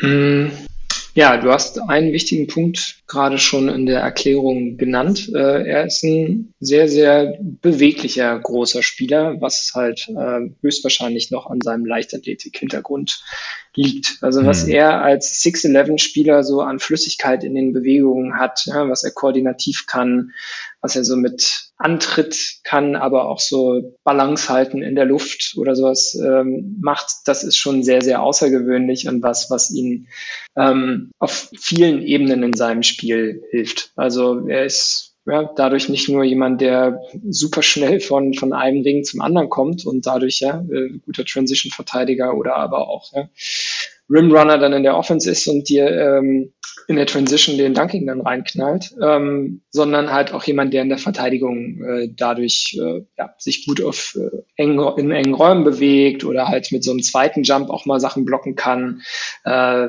Recovery-Blocks anbringt und sowas. Also er nutzt seine gottgegebenen Fähigkeiten, was jetzt das Physische angeht. Ich versuche immer das Wort Athletik zu vermeiden, weil das halt immer so inflationär benutzt wird und Leute mhm. unterschiedlich athletisch sind. Ja, ähm, ähm, ja, was er dort macht, das ist halt alles funktional und sehr, sehr spannend. Also ne, sei es jetzt seine seine vier vier Prozent Block Percentage, die irgendwie daher rühren oder seine 46 Dunks in 26, äh, 26 Spielen bei eben dieser schon, wie du, wie du sie angesprochen hast, eher geringen Spielzeit. Also das sind alles so Marker, dass er seine, seine Sprungkraft, seine Agilität und sowas äh, sehr, sehr gut nutzt. Mhm. Ähm, was dann noch dazu kommt, ist äh, das, was Torben, der ja sein größter Fan ist, ähm, immer so als Flashes betitelt und was einen dann so als GM wahrscheinlich auch ins, ins Träumen bringen kann. Also das, was Kai Jones dann so teilweise in der Offense rausknallt, ist schon sehr, sehr cool. Ja, also irgendwie so Step-Back-Threes nehmen, äh, nach dem Pick-and-Pop äh, ja, zu faken, Baseline-Drive und dann aber durch zwei Leute noch mit einem Eurostep durchzusteigen. Das sind so Sachen, gerade wenn man sich halt eben dieses noch relativ junge Basketballalter äh, vor Augen führt. Also ich versuche auch bei Prospects immer zu rechnen, so, ne, wie lange spielen die schon und dann würde ich diese, dieses, das noch nicht so lange gespielt wurde, eher immer als positiv auslegen. Also wie bei einem Joel Embiid zum Beispiel auch, der auch sehr spät angefangen hatte und dann dadurch diesen Rapid Growth in seinen Skills hatte. Ähm, das würde ich für Kai Jones auch so unterschreiben, aber einfach nur, weil er auch gezeigt hat, dass er an seinen Sachen gearbeitet hat ne, und so einen Sprung jetzt gemacht hat vom Freshman zum Sophomore Year. Ähm, also klar, wenn nichts passiert, dann können wir auch nicht jemanden dafür loben, dass er noch jung ist, sondern wir sind in Kombination mit abgelieferter Arbeit können wir wir das als, als positiv sehen. Ähm, genau, also diese, diese offensiven Flashes sind ganz spannend und auch defensiv hat er die natürlich drin. Äh, dort fehlt es ihm teilweise dann manchmal so ein bisschen an Technik, um, um wirklich ein ständig verlässlicher Defender zu sein. Also ich finde ihn echt so ein bisschen jumpy, also er fällt öfter mal auf Fakes rein, äh, ja, kreuzt die Beine und dann wo er eigentlich eher sliden müsste und äh, steht nicht immer ganz richtig, aber dennoch ähm, ist er ziemlich switchable einfach durch seine durch seine flinken Füße ähm, kann als Weakside Rim Protector ein bisschen was machen und vor allen Dingen lässt dich als angreifenden Spieler seine Länge spüren. Und das finde ich auch immer besonders wichtig bei diesen Leuten, die wir hier besprechen. Man kann der längste Spieler sein, wenn ich den Gegner das nicht spüren lasse und der nicht Angst vor mir hat, dann ist das alles mhm. nicht so viel wert. Und das macht er aber ziemlich gut. Ähm, ja, gerade wenn er auf kleinere Spieler switcht oder in ISOs ist, dann ist es schwer, an ihm vorbeizukommen ähm, weil er seine Länge dort ziemlich gut nutzt und halt immer noch irgendwie in Contest Range bleibt. Und das ähm, macht ihn zu einem sehr, sehr interessanten Spieler. Ja, also ich finde ihn auch ziemlich interessant. Vor allem äh, denke ich auch, auch wenn er jetzt hier der älteste Spieler ist, aber wie gesagt, 20,5 ist er jetzt auch noch kein Alter, dass halt die, die Schwächen, die er teilweise noch hat, dass das eher Sachen sind, die, äh, wo man sich noch verbessern kann. Also, und die halt, oder die teilweise auch darauf zurückzuführen sind, dass er einfach noch nicht so lange spielt. Deswegen äh, finde ich Kai Jones auch ein ziemlich interessantes Prospect. Ähm, ich würde trotzdem sagen, ah nee, Comp hast du jetzt noch gar nicht gesagt, oder? Comp habe ich noch nicht gesagt. Ähm, ja, also es ist so ein bisschen die Frage, was für eine Entwicklung von ihm man noch erwarten kann. Also dadurch, dass er halt noch nicht so lange spielt, kann es natürlich sein, dass er dieses High-Level Feel oder so, wie wir das immer nennen, nicht mehr entwickelt, weil er einfach nicht die Möglichkeit hat, noch so viele Situationen zu sehen. Aber so einfache Sachen wie, okay, am Wurf arbeiten, irgendwie ist schon Touch da, wie wir so an den Wurfquoten sehen, oder ne, so ein bisschen was am Handling zu drehen oder rein technisch so in der Defensive ein bisschen was ähm, zu verbessern. Ähm, das gibt ihm halt schon einfach viel Raum, um besser zu werden. Und dann ist halt so ein bisschen die Frage, wohin es geht. Ich habe mir jetzt hier mal äh, Jeremy Grant aufgeschrieben, einfach so als uh. Kurve, wie ich mir das vorstellen könnte, mhm. weil der war wiederum bei Syracuse auch eher so als Bigman eingesetzt, ähm, hat dort in deren äh, zwei, drei Zone einfach relativ wenige Defensivaufgaben gehabt, die anspruchsvoll waren und vorne hat er mal gedankt oder halt irgendwelche Post-Ups reingeknallt ähm, und war aber auch jetzt kein Spieler, der irgendwie eine hohe Usage geschultert hat. Und jetzt hat er sich halt in der NBA sukzessive verbessert und ist jetzt im letzten Jahr bei einem Spieler angekommen, der sogar On-Ball was machen kann. Keine Ahnung, ob Kai Jones dorthin kommen kann, aber ich kann mir vorstellen, dass so eine Kurve bei ihm eventuell auch möglich ist. Ähm, und das fände ich ganz interessant. Äh, in diesem ominösen, ominösen Nerd-Slack, in dem auch David drin ist, hm. gibt es auch so einen Draftraum, wo auch relativ viele ehemalige oder auch noch aktuelle Entscheidungsträger zu Draft ähm, von NBA-Teams drin sind. Und dort war letztens mal die Frage, wer denn der beste Big nach Mobley ist. Und dann hat jemand Kai Jones gesagt. Und dort wurde dann gesagt, nee, Kai Jones ist es für mich nicht, ähm, weil es klar ein Wing ist. Und mhm. das kann ich verstehen, weil er Ball, also wenn Ballskill technisch ein bisschen was kommt, dann ist er auf dem Flügel gut aufgehoben und kann halt so diese Jeremy Grant Rolle, vielleicht auch so das, was man von Aaron Gordon sich erhofft hat, ja, solche Geschichten bringen. Wenn es natürlich schlecht läuft, dann ist er nur ein Athlet, ja, und ähm, ist so ein Marquis Chris, der dann irgendwann aus der Liga schnell raus ist. Ähm, Glaube ich aber nicht. Also ich würde Kai Jones auf jeden Fall talentierter als McKeith Chris sehen, einfach weil er nicht nur so abhängig von seinen athletischen Fähigkeiten ist, sondern auch basketballerisch ein bisschen mehr mitbringt. Ja, interessant. Und mit 6'11 wäre er jetzt auch deutlich größer als Jeremy Grant. Zum Beispiel, der ist ja nur 6'8 groß. Ja. Und äh, Jones ist auch jetzt schon deutlich schwerer als Jeremy Grant ist. Das wäre natürlich dann super interessant, klar. Ja, aber ich fand es auch schwierig, so ad hoc Vergleiche zu finden und fand auch die, die ich gesehen habe, jetzt nicht so passend. Also bei The Ringer auch Shades of Javel McGee. Hä? Habe ich jetzt auch nicht so gesehen.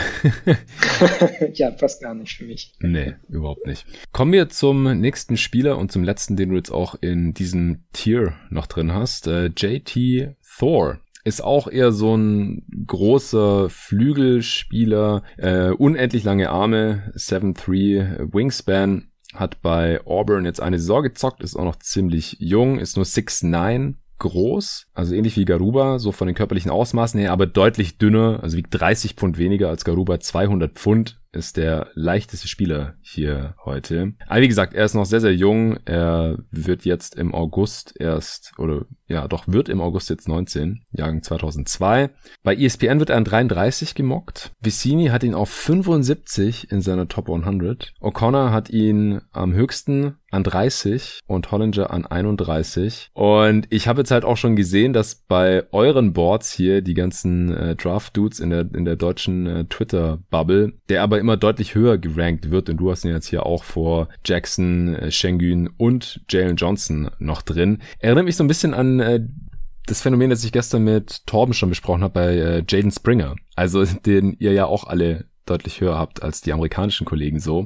Und äh, da wäre jetzt dann meine erste Frage, woher kommt das bei Thor? Hast du da eine Erklärung? Aber ich würde das letzte Update von den jeweiligen Mock Drafts beziehungsweise Big Boards so ein bisschen interessieren, weil es ist vor noch gar nicht so langer Zeit rausgekommen, dass JT Thor einfach ein Jahr jünger ist. Also das war ah. auch eine ganz witzige Geschichte. Vor zwei, drei Wochen oder so wurde plötzlich sein Geburtsjahr um ein Jahr nach hinten verlegt und er ist jetzt halt plötzlich ein Jahr jünger geworden. Davor war Wenn man natürlich dann, Einser Jahrgang quasi. Dann wäre er jetzt schon 20. Genau. So, äh, und dann halt die Überlegung, okay, hat jetzt diese Leistung, die er gezeigt hat, ein 20-Jähriger oder ein 19-Jähriger gebracht? Das macht natürlich schon viel mit einer Draft-Evaluation. Also das wäre so meine, wäre so meine Vermutung. Okay. Ähm, ja, aber die, die Boards, die waren jetzt teilweise auch die Mocks, die waren teilweise schon ziemlich aktuell. Also äh, O'Connors Big Board ist zum Beispiel vom 19. Juli, also von vorgestern. Äh, die ESPN Mock war, glaube ich, auch relativ aktuell noch. Aber ja, ja, also das ist auf jeden Fall was, was man jetzt noch im Auge behalten sollte in der letzten Woche vor der Draft, ob sich da noch irgendwas tut, weil Thor auf einmal ein Jahr jünger geworden ist. Was ja eigentlich das Gegenteil von dem ist, was oft passiert. Äh, die Spieler werden ja meistens im Nachhinein eher ein Jahr älter, weil rauskommt, ja. oh, da haben wir uns irgendwie vertan. Bei ja. Hield und Co. Ja. ja, krass. Ja, aber da strengen sich natürlich die Leute an, ne, das, das jüngere Alter noch zu kommunizieren, während das andere ja, möglichst lange hinterm Werk gehalten werden sollen. Die Agenten sich da sicherlich schon sehr, sehr anstrengen. Ähm, ansonsten weiß ich, ja, kann ich mir schon vorstellen, was man mit ihm so für Probleme sieht. Ähm, also ja, du hast es gerade schon angesprochen, sehr, sehr dünner Spieler einfach und dort entstehen für sein Spiel ziemlich viele Probleme. Aber ja, wie man das in der guten Feedback-Kultur macht, fangen wir doch mit dem Positiven trotzdem an. ähm, ja, als ich so ein bisschen sauer auf dich war, ähm, mit dem, dass ich mir immer Spielervergleiche ausdenken soll, habe ich vorhin schon im Vorgespräch erzählt, da wollte ich eigentlich dann für jeden Spieler hier exemplarischen Beatles-Song anführen und das dann als, als Vergleich nehmen. Und für JT Thor hatte ich mir schon Long, Long, Long rausgesucht. Also ja, du hast es angesprochen, unglaublich lange Arme. Ich habe nochmal nachgeguckt in den Combine-Vermessungen äh, der letzten Jahre. Er hat ungefähr so die gleichen Dimensionen wie Pascal Siakam. Mhm. Was dabei aber spannend ist, ist, also wirklich genau gleiche Größe in Schuhen und auch ungefähr genau gleich lange Arme. Und er schafft es trotzdem, eine sechs Zentimeter höhere Standing Reach zu haben. Also auch da, ja, er hat, seine krass. Contests sind dann sogar noch mal mehr wert. Also es ist echt krass, wie das funktioniert. Muss wahrscheinlich irgendwie mit Schultern zusammenhängen. Mhm. ist ja da sehr, sehr breit gebaut und vor eher ein bisschen schmaler. Aber ja, wenn er es nutzen kann, natürlich toll. Ja, oder auch wie, wie, wie lang äh, Hals und Kopf sind auch. Ja? Das macht ja für die äh, Stirnhöhe äh, keinen Unterschied, ja, wie da das Verhältnis ist, aber dann halt für die Standing Reach halt schon, wenn die äh, Schultern einfach auch noch ein paar Zentimeter höher sind schon mal. Ja, ja genau. Interessant. Klar. Ähm, ja, und ansonsten ähm, ist er eigentlich so ein bisschen in der gleichen Spieler äh, Kiste wie Kai Jones zu verorten. Also für mich halt auch so ein Hybrid-Big, ähm, der jetzt für Auburn sehr, sehr vielseitig eingesetzt wurde. Die sind ja in der Defensive sowieso ähm, immer sehr ähm, variabel unterwegs, ja, und da haben auch schon viele Spieler von profitiert, ja, zuletzt Okoro oder Juma Okiki auch. Und auch Thor hat in dem System jetzt viele Sachen machen müssen, ja, die pressen relativ viel, switchen relativ viel, ähm, er wurde da als Shotblocker dann auch teilweise von der Weakside eingesetzt, ähm, hat dadurch relativ gute Hilfinstinkte entwickelt, äh, musste viel switchen auch und hat das alles relativ gut gemeistert. Ähm, und ansonsten offensiv, was ihn dort so von Kai Jones ein bisschen unterscheidet, er ist ein Shooter. Also es mag jetzt seine Dreierquote gar nicht zeigen. Ähm, da trifft er aktuell nur 30 Prozent seiner Dreier, aber er lässt sie fliegen. Also er ist bei sechseinhalb Versuchen pro äh, 100 Possessions mhm. gewesen und auch guter Freiwerfer. Ähm, und deshalb würde ich äh, für die NBA erstmal sorry, seinen, seinen Wurf kaufen. Ähm, 74 Prozent von der Freiwurflinie. Ähm, auch aus der Midrange sieht es ziemlich gut aus bei ihm, was er dort macht. Teilweise nimmt er dort sehr, sehr schwere Würfe und trifft trotzdem nicht schlecht. Ja, bringt auch mal so Pull-ups und Turnarounds an. Ähm, kann sich sogar aus der Bewegung als Dreierschütze ein bisschen hervortun. Und deshalb glaube ich, dass das auf jeden Fall was werden wird, was er in der NBA bringen kann. Ja, so Catch and Shoot, aber vielleicht auch ein netter Pick-and-Pop-Partner. Ähm, und dazu liefert er dir relativ solides Finishing am Ring, auch wenn das äh, was ist, was er noch verbessern muss. Und als Cutter war er ganz gut unterwegs. Mhm. Was man ihm jetzt so vorwerfen kann, ist halt so dieses, ja, die, die fehlende Masse, die ihm an vielen Enden fehlt. Also ähm, Postverteidigung sieht nicht so toll aus. Wenn er mit Kontakt finisht, dann, ähm, also er geht dorthin und kommt auch relativ oft an die Linie, hat da eine Freiwurfrate von 44 Prozent, was ein solider Wert ist. Ähm, aber ja, in Ringnähe ist er halt nicht so der absolute Zerstörer wie jetzt zum Beispiel Kai Jones oder aber auch äh, Isaiah Jackson zum Beispiel. Also er hatte jetzt in vergleichbarer Spielzeit zu Kai Jones nur die Hälfte der Dunks und ist halt mit seiner Quote am Ring knappe zehn Prozent schlechter. Also da ist aber auch relativ viel drin, einfach wenn er in diesem Conditioning-System der NBA ankommt. Nicht nur ähm, jetzt an Masse zuzulegen, sondern halt auch äh, dann dadurch, ja, seine Beine sind sehr, sehr dünn, so ein bisschen an Explosivität, Explosivität zuzulegen. Und das würde halt sein Spiel meiner Meinung nach auf so ein ganz neues Level heben, wenn er einfach vertikal ein bisschen ähm, stärker wird und auch so mit seinem ersten Schritt ähm, noch mal ein bisschen was machen kann, ähm, dann mhm. ist er plötzlich auch jemand, der, und er wird, glaube ich, gutes Spacing liefern, der diese Spacing-Situation dann auch nochmal äh, attackieren kann und dann halt, äh, ja, Leute laufen Closeout, er geht vorbei und kann dann äh, mit seinem Drive auch was tun und so sein Spiel ergänzen und plötzlich ist er ein bisschen wertvoller geworden. Also dort ähm, sind so einfache Sachen, die anzupassen sind, ähm, die sein Spiel auf ein neues Level heben können ähm, und ihn zum echt interessanten Prospect machen. Ja, ich finde ihn auch mega interessant. Also, dass er so lange Arme hatte oder hat oder so eine heftige Reach hat, ich finde, das, das sieht man bei manchen Spielern, wo das so extrem ist, einfach schon, wenn man die spielen sieht. Bisschen wie bei Mikael Bridges auch. Und er hat ja, also Thor hat ja noch längere Arme als äh, Mikael. Also die, die, die, die hängen da einfach schon so am Körper runter und dann werden die auf einmal so ausgefahren und dann hat er auf einmal die Deflection oder den Steal oder, oder den Block. Also er hat ja auch eine Blockrate von fast 6%. Das ist nicht auf Mobley-Niveau, aber dass der da ein absolutes Outlier-Talent ist, haben wir ja vorhin schon gesagt. Ähm, aber das ist auf jeden Fall sehr, sehr auffällig. Außerdem finde ich den Namen auch richtig geil. JT Thor, einer der geilsten Namen. In ja, die Social-Media-Posts kann ich schon sehen, klar. Wird er mit Hammer hingestellt und ja. klar. genau. Eigentlich heißt er Jock Howe Thor, habe ich äh, vorhin gesehen. Also daher kommt wohl das äh, JT, aber haben ja viele NBA-Spieler nicht ihren äh, bürgerlichen Namen als Vornamen in der NBA verzeichnet.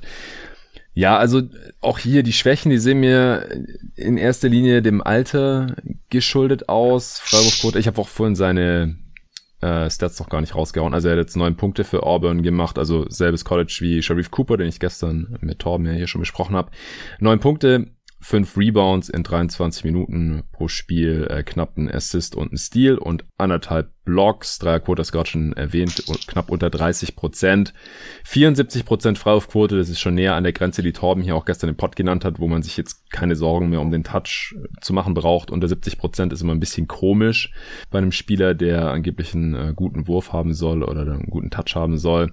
Ähm, was, was die Comps angeht, du hast äh, vorhin ja schon Siakam erwähnt wegen der körperlichen Ausmaße, aber ich finde, er erinnert auch relativ stark an einen anderen Toronto Raptor und zwar an äh, Chris Boucher weil halt auch so ein, so ein Hemd ist, vielleicht noch mal extremer. Ähm, und Boucher war ja auch ein absoluter Late Bloomer, der ist ja schon Ende 20 und war ja dann erstmal vor ein paar Jahren noch G-League MVP und ist ja letzte Saison erst hat er seinen NBA-Durchbruch letztendlich erlebt, der aber halt auch so ein sehr, sehr langer, schmaler und deswegen halt auch nicht so wirklich in der NBA auf der 5 spielen kann und bei Boucher, der wird auch einfach keine Masse mehr draufpacken, der Zug ist jetzt einfach abgefahren mit Ende 20. Das ist bei einem äh, 18-Jährigen halt noch was anderes.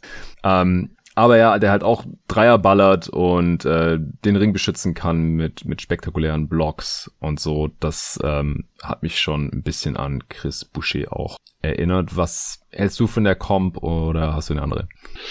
Äh, gefällt mir echt gut, muss ich sagen. Also ja, hm. Siakam war wirklich nur äh, von den von den Längenverhältnissen her jetzt als Comp gewählt. Ähm, ja. Wir haben in unserer Gruppe relativ lange überlegt und sind jetzt irgendwie noch so auf äh, Florida State Jonathan Isaac gekommen oder aber auch Covington, ähm, der vielleicht so in die Richtung gehen könnte. Aber also so richtig zufrieden war ich jetzt mit keinem davon, ähm, aber so als Erwartung von mir, also ich glaube, von den Spielern, die wir heute besprechen, ist er wahrscheinlich der, der am Ende die wenigsten Minuten auf der 5 sehen sollte, einfach weil er körperlich ja. zu schwach ist, auch als Rebounder nicht so gut unterwegs. Ja, da glaube ich die schlechteste Defensiv-Rebound-Rate äh, Rate hat mit 15 Prozent. Ähm, also den möchte man lieber als eine lange Option von der Weak Side dann irgendwie haben und das sollte er aber auch leisten können und da er glücklicherweise den Wurf mitbringt, ähm, sollte das schon ganz gut laufen und ihn dann zu einem wertvollen Spieler machen. Mhm. Dann äh, würde ich sagen, kommen wir zum drittletzten Spieler und zwar Isaiah Jackson, der wird auch im Green Room sitzen, hat jetzt bei Kentucky gezockt, ist im Januar erst 19 geworden, also auch noch relativ jung. 6'10 groß, 7'3 Wingspan auch, nur 205 Pfund, also eher schmal unterwegs. Der wird bei ESPN aktuell an 11 gemockt. Also tatsächlich am zweithöchsten von allen Spielen hier heute hinter Mobley natürlich. Vicini hat ihn in seiner Top 100 auf 21, O'Connor auf 28 auf seinem Board und Hollinger auch auf 28. Also ziemlich große Diskrepanz. Ich habe jetzt gesehen, dass ähm, ihr Jungs in der äh, Draft Bubble auf Twitter ihn auch eher weiter unten gerankt habt. Also 11 hat mich schon sehr gewundert, als ich den ESPN Mockdraft gesehen habe. Aber der basiert ja auch auf Input von Teams und auch, dass er jetzt in Green Room eingeladen wurde, das deutet ja schon darauf hin, dass äh, einige Teams Interesse an ihm angemeldet haben. Ich frage mich bei ihm halt so ein bisschen, ist es nicht gerade dieser klassische Roleplayer-Big, von dem wir immer abraten, einen hohen Draft-Pick drauf zu verbraten, also geschweige denn Lottery-Pick? Ja, also bin ich ganz dabei. Ich würde ihn auch nicht an elf sehen.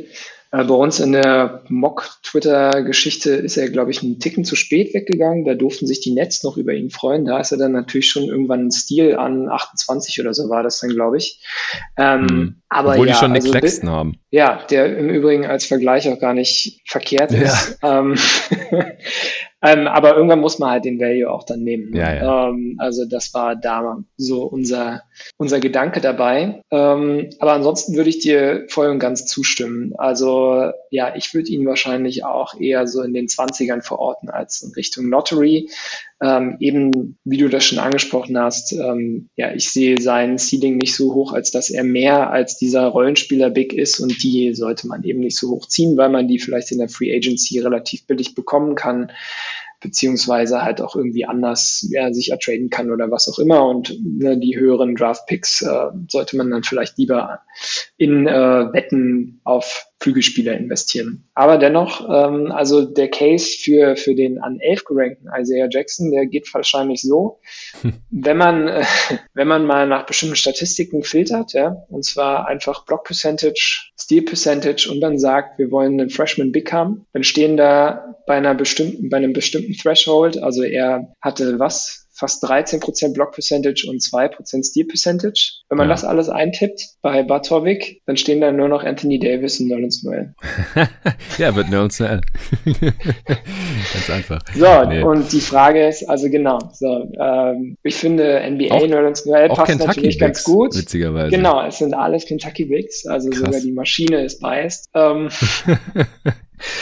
ähm, aber ja, also Prospect Noel war schon eine ganz andere Geschichte als Isaiah Jackson. Ähm, und ja, deshalb bin ich dann noch relativ weit weg. Aber natürlich kommt der Dude auf seine Zahlen halt wegen bestimmten Fähigkeiten. Also der ist schon, was so diese Quick-Twitch-Geschichten angeht, ja, also sowas wie zweiten Sprung machen, nachdem äh, man einmal per Fake hochgeschickt wurde oder halt, ne, so sie sehr, sehr agil zu sein in der Defensive, einfach schnell vom Boden zu kommen, wenn ich irgendwie per Eddie Hoop angespielt werde. Auch erster Schritt ist bei ihm sehr, sehr gut, wenn er aus dem Face-Up mal in Drive geht.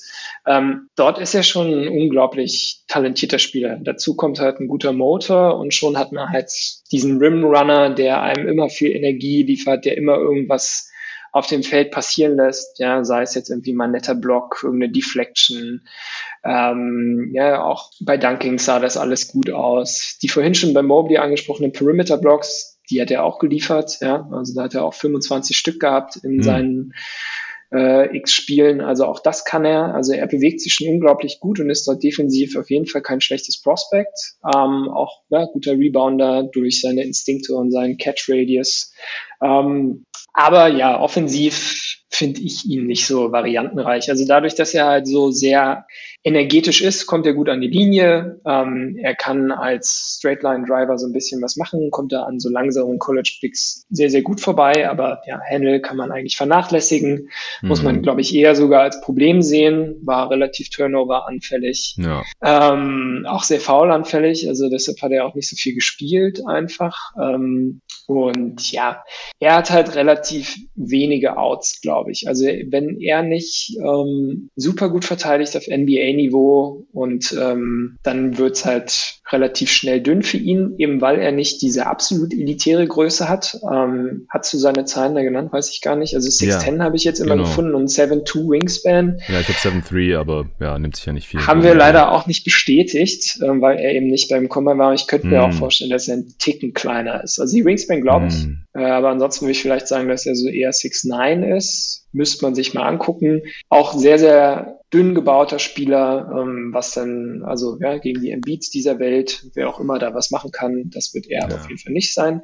Ähm, und auch so, ja, was so offensives Viel angeht, ist er halt nicht so gut. Und werfen, also er hat zwei, drei genommen und nicht einen getroffen. Freiwurfquote sieht okay aus, aber auch ähm, aus der Midrange war das nicht so berühmt. 35 Prozent seiner Zwei-Punkt-Jumper getroffen. Naja, sage ich mal. Also so ja. als als, als Spacer würde ich ihn da jetzt auch nicht sehen. Und mhm. dann sind wir halt schnell so in der Richtung, wo es halt so dieses, also nicht Replacement-Level, aber halt so dieses, ja, halt klarer Bankbig und das ist dann irgendwann austauschbar. Und ähm, ja. wenn ich da einen verlässlichen habe, kann ich da in den 20ern zugreifen, auf jeden Fall. Ähm, aber Lottery würde ich jetzt eher nicht machen wollen. Nee, nee, also erinnert mich auch so jetzt an, also wie gesagt, 19L halt, Collie Stein oder McGee, ja, also diese athletischen Bigs, die nicht werfen können, ähm, die den Ring beschützen können. Manche machen es schlauer, andere weniger, die auf jeden Fall Würfel blocken können, defensive Playmaker vielleicht auch sind, ein bisschen rebounden können, ähm,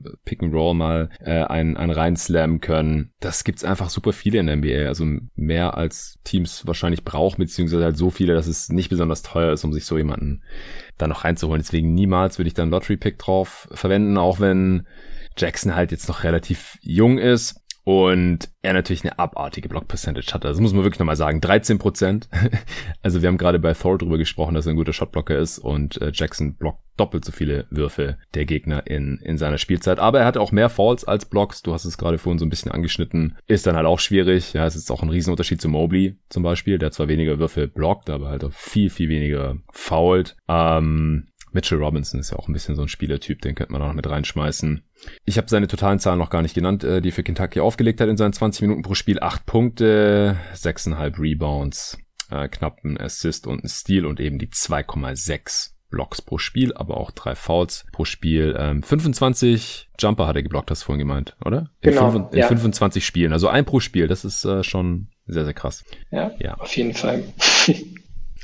ja, also ich verstehe, dass äh, du ihn hier an drittletzter Stelle jetzt gerankt hast oder halt hier ein neues Tier auch anfängt, in dem äh, nicht nur Isaiah Jackson drin ist, sondern auch noch Alperen Schengen. Der wird auch vielerorts deutlich höher gerankt oder auch gemockt. Und deswegen fragt sich der ein oder andere Hörer vielleicht gerade, wieso ist der gute Alperen bei uns jetzt so weit unten? Also wie gesagt, ich hatte jetzt hier auf dieses Ranking noch keinen Einfluss, aber ich äh, würde da grundsätzlich erstmal nicht widersprechen, was ich jetzt so mitbekommen habe von euch allen auf Twitter oder auch äh, im, im Pod bei Talking the Game von Dennis, ähm, wo ich auch, den ich auch angehört hatte. Da hatte der das mit äh, Thor übrigens auch schon erwähnt, das äh, war mir nur wieder entfallen. Ähm, Schengen, auch ein Big, auch im Green Room tatsächlich. Äh, hat jetzt für Besiktas Istanbul gezockt in der letzten Saison in der ersten türkischen Liga. 6'9 habe ich da gefunden. Äh, 7 Foot Wingspan, also eher etwas kürzer als die ganzen anderen hier. Ähm, abgesehen von Jalen Johnson, zu dem wir gleich noch kommen werden, der aber eher, ähm, hast du vorhin auch schon gesagt, also als großer Flügel gilt. Äh, Schengen kann nicht als Flügel gelten. Es ist ein waschechter Big, so vom Skillset her. 240 Pfund, das ist ein äh, sehr ordentliches Gewicht schon mit seinen 19 Jahren. Er ist gerade 19 geworden im Juli.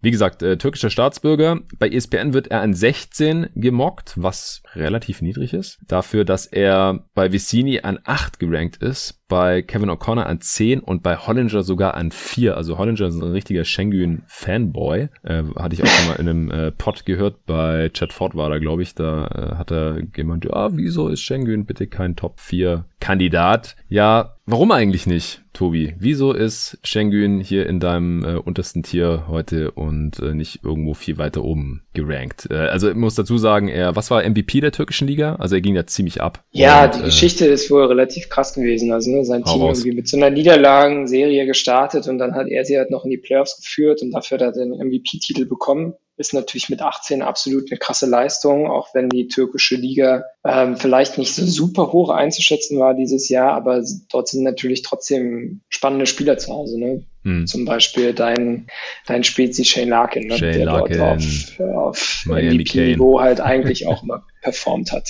Ja. Ne? Also genau. Ähm, ja, warum wir Schengen ein bisschen niedriger sehen, ist wahrscheinlich ähm, daher kommt, äh, dass wir uns auch andere Zahlen als das PER angucken. also ja, ey, Hollinger hat auch.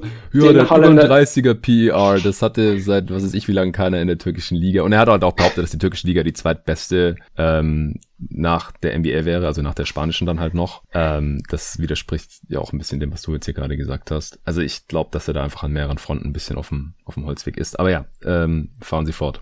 Äh, ich würde mir da gar nicht anmaßen, irgendwie die Ligen zu ranken. Äh, Torben wurde da auch letztens in einem Podcast rein forciert und äh, kam dann da auch irgendwie auf fünf beste Liga oder sowas Europas, aber also mm. keine Ahnung. Äh, ist ja immer die Frage, wie, wie groß da die Diskrepanz ist zwischen, ne? also keine ja. Ahnung, FS und äh, dem letzten Team, was dann dort spielt. Ne? Also gut sind auch die, die Russen zum Beispiel und äh, aber auch nicht bis zum zehnten Team. Mm. Anyway, ähm, ja, Schengen. Ähm, er ist eigentlich im Grunde so genau das Ying zum Isaiah Jackson Young. Also das, was Isaiah Jackson äh, ausmacht, ja, so Quick Twitch, defensiv stark, das ist all das, was Schengen nicht ist. also müssten ähm, die beiden Spieler eigentlich verschmelzen und dann hätten wir einen perfekten NBA-Big. Dann, dann hätten wir wahrscheinlich was, was äh, an Mobley rankommen könnte, ja, genau. Ähm, also wir haben so das klassische Problem, was wir vielleicht auch das letzte Mal so mit äh, Jalil Okafor oder so hatten. Also also mm.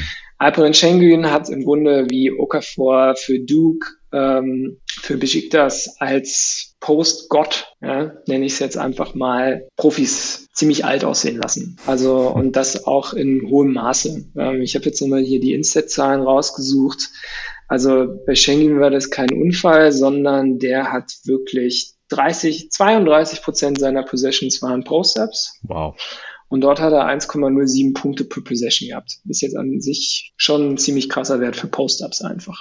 Ja. Ähm, so, das liegt daran, dass er wirklich unglaubliche Fußball, Fußarbeit hat. Also wer sich da, gibt's diverse äh, Videos auf Twitter, gern mal reinziehen, gucke ich mir sehr, sehr gern an.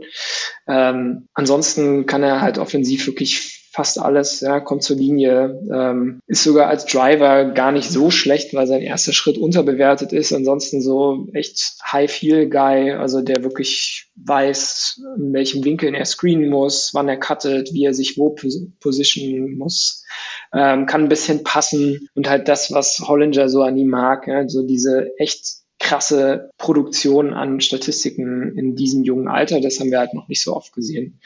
Ähm, aber auf der anderen Seite haben wir ihn halt als Defensivpick und dort sieht er halt absolut nicht gut aus. Also er ist lateral echt nicht zu gebrauchen und das ähm, ja, fällt ihm halt in, in der Pick-and-Roll-Coverage einfach auf die Füße. Also es ist ja, wie bei, wie bei so vielen Bigs, ähm, so, dass er halt wirklich nur in der Drop-Coverage zu nutzen ist. Mhm. Ähm, einfach weil er sonst nicht vor kleineren Spielern bleiben kann. Ähm, auch da Instead, ja, in ISOs zum Beispiel erlaubt er den Gegnern 1,4 Punkte per Position. Uff. Abgefahrener wow. Wert. Äh, Und ähm, also ja, da, da hat er dann halt wirklich keine Chance, weil er, es ist halt für ihn nicht mal so, wie wenn Brook Lopez in die Drop Coverage geht oder ein Rudy Gobert, die dann halt mit krasser Länge noch dahinter sitzen und halt trotzdem noch irgendwie ähm, ja, Respekt der, der Angreifenden irgendwie hervorrufen, sondern er ist halt wirklich jemand, äh, der nicht diese idealen Ausmaße hat. Äh, mhm. ja, 6'9, 7 Foot Wingspan, das erlaubt dir halt nicht so viel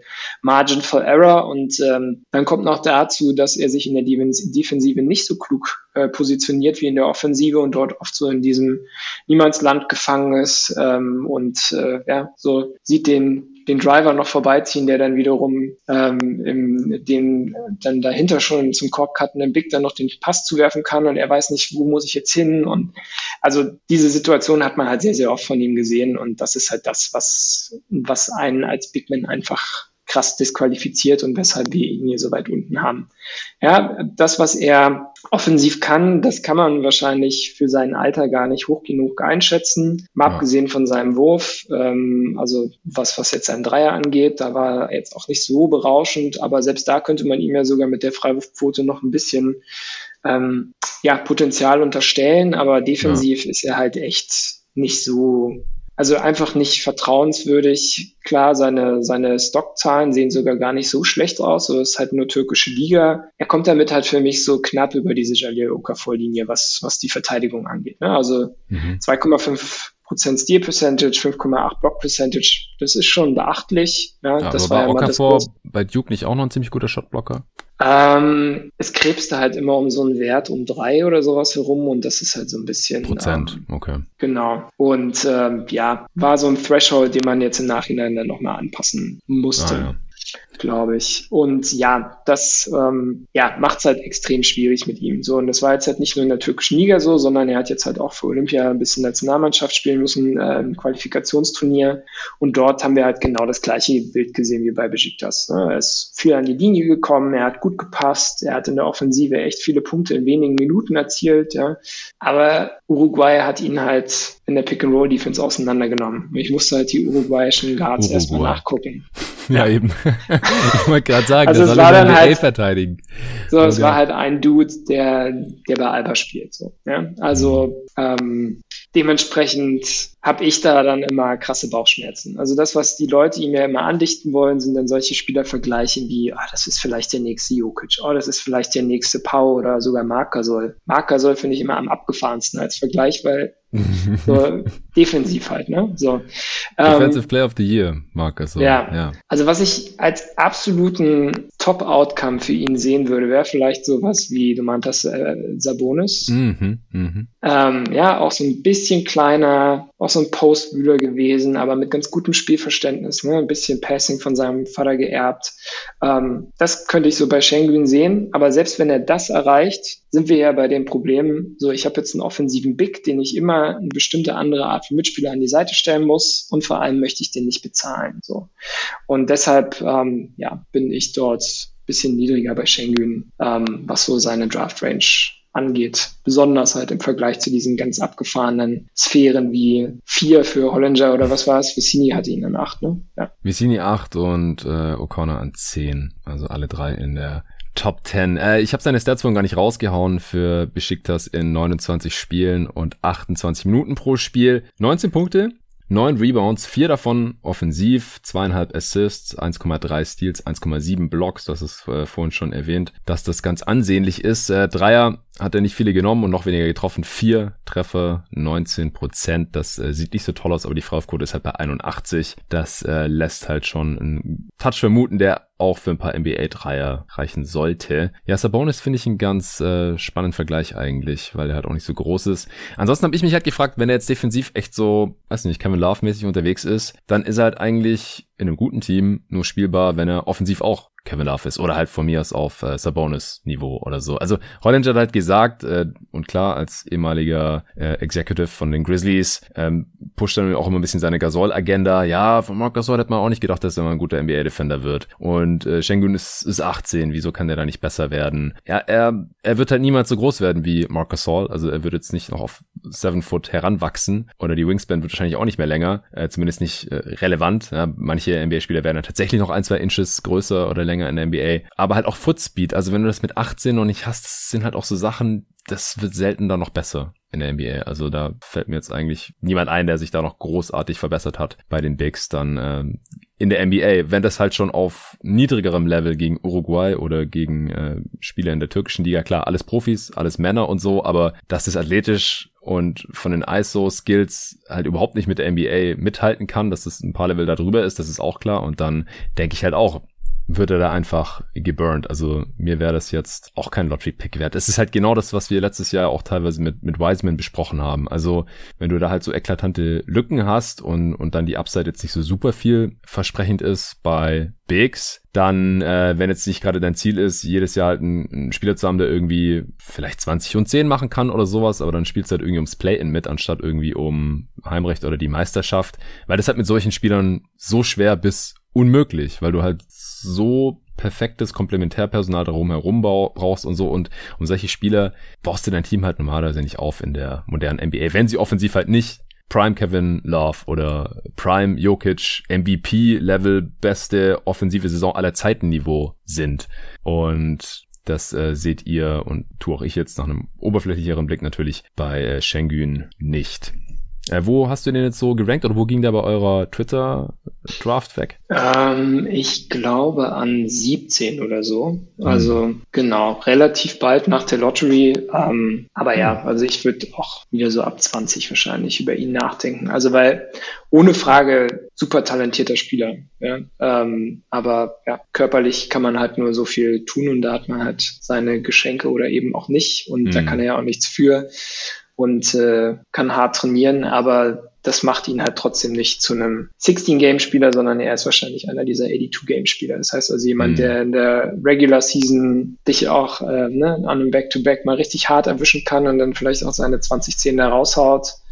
Ähm, aber ja, im Conference Final wirst du halt einfach weggeschemt. Dann bist du nicht mehr spielbar. Und das würde ja. ich halt für, für Schengen sehen. Ja, genau. Und also, wie gesagt, es gibt Teams, die wollen auch solche Spieler haben oder würden die vielleicht auch ein bisschen höher draften. Aber ich glaube, unser aller Philosophie ist eher Spieler draften, die in der NBA extrem wertvoll sind, weil sie halt die ganzen Playoffs durch bis in die Finals spielbar sind. Äh, es sind halt tendenziell Wings, jetzt mal abgesehen halt von den äh, Superstar, Star, All-Star Talenten. Wenn wir dann halt so Richtung Late Lottery kommen, Mitte der ersten Runde oder sowas, dann tendenziell halt Wings Wings oder Two-Way-Spieler, 3D-Spieler, die man halt nicht vom Spielfeld spielen, die man halt nicht vom Feld spielen kann und von denen auch fast kein Team je genug hat, die jedes Team benötigt. Und davon gibt es in dieser Draft ja auch noch ein paar. Da spreche ich dann morgen mit dem anderen Tobi drüber. Wir haben jetzt heute noch einen Spieler hier zu besprechen. Und zwar Jalen Johnson, auch einer dieser großen Flügel, ist auch im Green Room eingeladen, tatsächlich, obwohl der teilweise ziemlich weit unten rangiert auf diversen Big Boards, hat bei Duke gespielt, bis er dann nicht mehr dort gespielt hat. Das kannst du vielleicht mal kurz erklären, was da los war.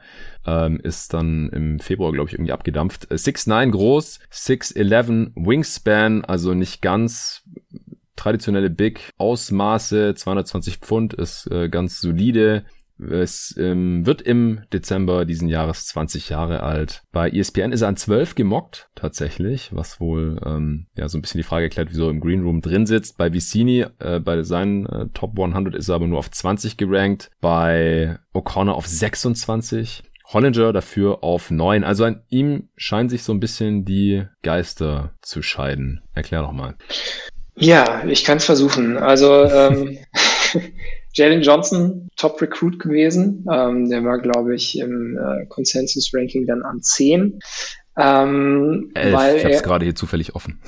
ah, okay. Dann ja, also ein weiter hinten, aber trotzdem halt ja. einer so dieser Blue Chip Recruits, ja, fünf Sterne, Highschool-Spieler, um den sich halt alle Top-Colleges gerissen haben, weil er an der Highschool einfach ziemlich sexy Skillset gezeigt hat. Ne? Er ist so dieser, dieser große Playmaker gewesen, der mit netten Handles daherkam, ne? pusht den Ball in Transition, nachdem er selber gereboundet hat, ist ein toller Finisher auch im Break, beziehungsweise auch ja, guter Passer, kann da so auch die, die fancy Assists spielen hinterm Rücken oder No-Look oder was auch immer.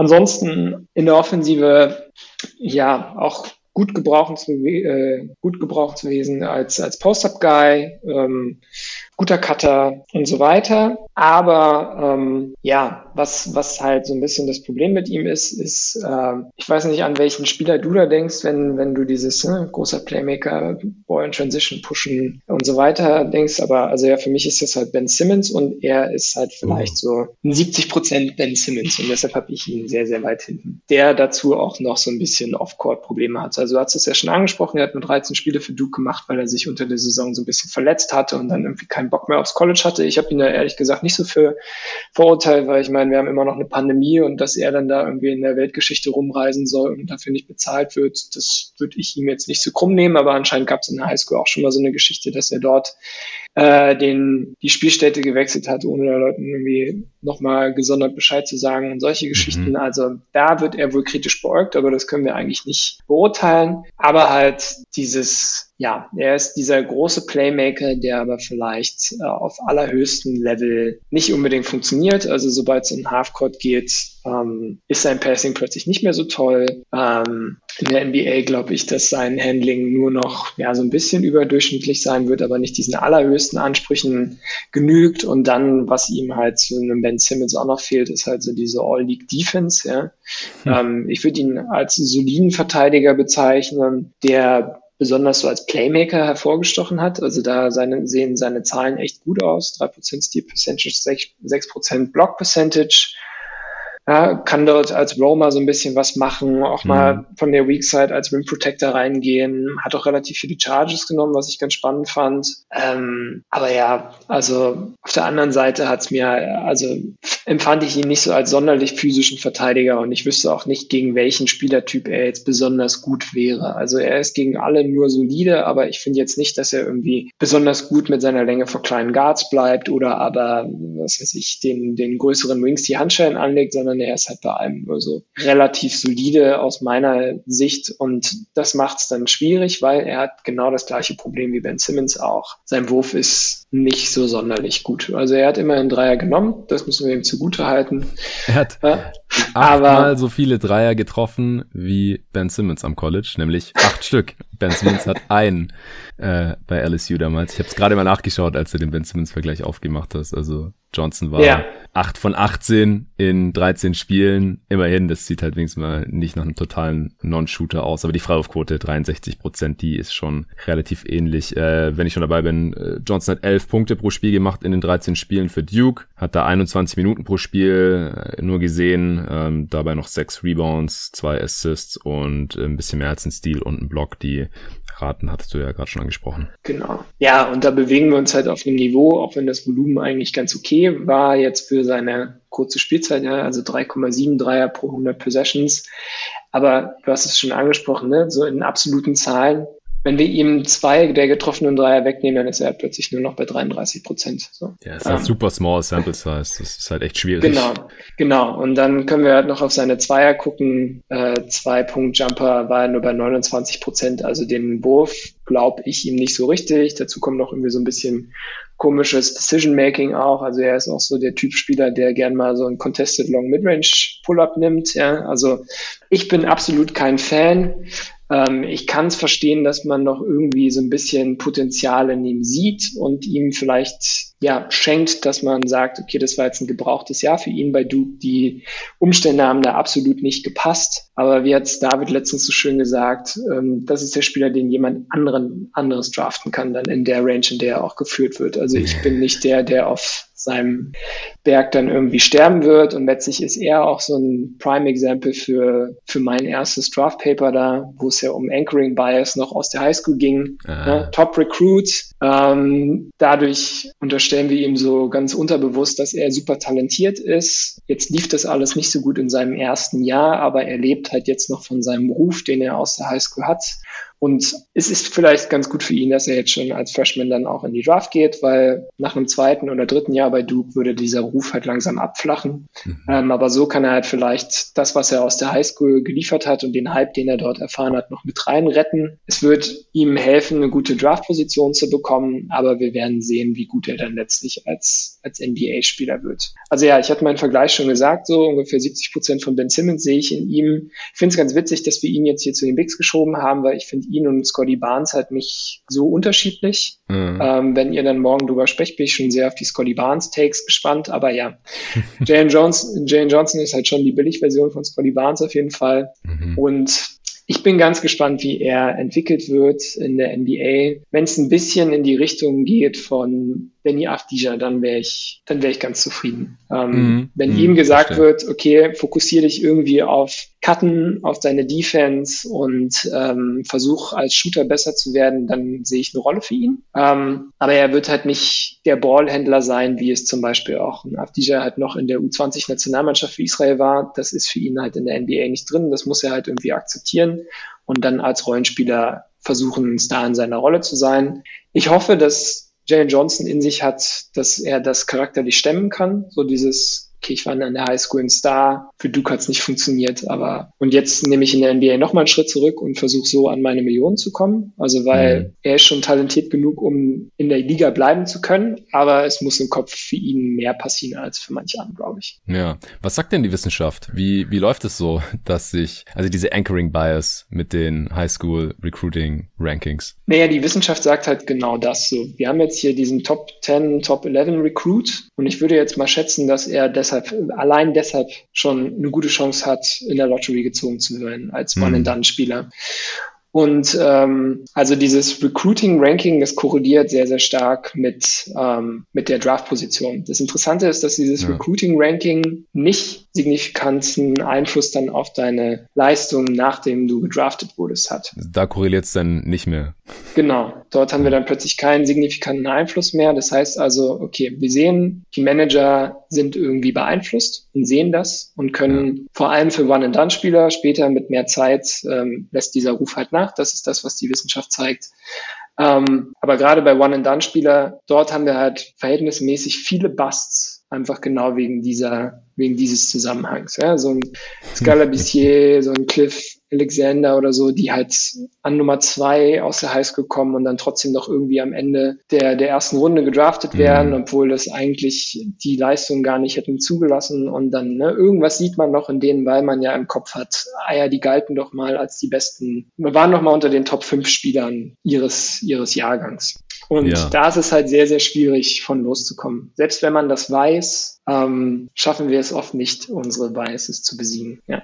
Ja, interessant. Also gerade auch jetzt in, ich habe hier gerade unser Ranking äh, von 2020 offen. Äh, Brandon Boston Jr. zum Beispiel. Ich weiß nicht, wir sprechen morgen gar nicht über den. Ich habe aber mit Dennis schon über den gesprochen in, im allerersten Pod über diese Class. Der hat bei Kentucky jetzt total enttäuscht. Der war aber in vier gerankt und wird wahrscheinlich allein deswegen dann noch gedraftet werden. Äh, Zaire Williams war an sechs gerankt zum Beispiel. Der wird jetzt auch nirgendwo mehr so weit oben gerankt, denke ich. Äh, Greg Brown von Texas war an acht gerankt. Also da, da gibt es schon ein paar, wo wir das wahrscheinlich dieses Jahr dann auch wieder beobachten können. Genau. Und die Frage ist halt immer, wie kann man erklären, dass die Leistung nicht so gut war? Bei Zaire Williams ist es halt eine Verletzung gewesen.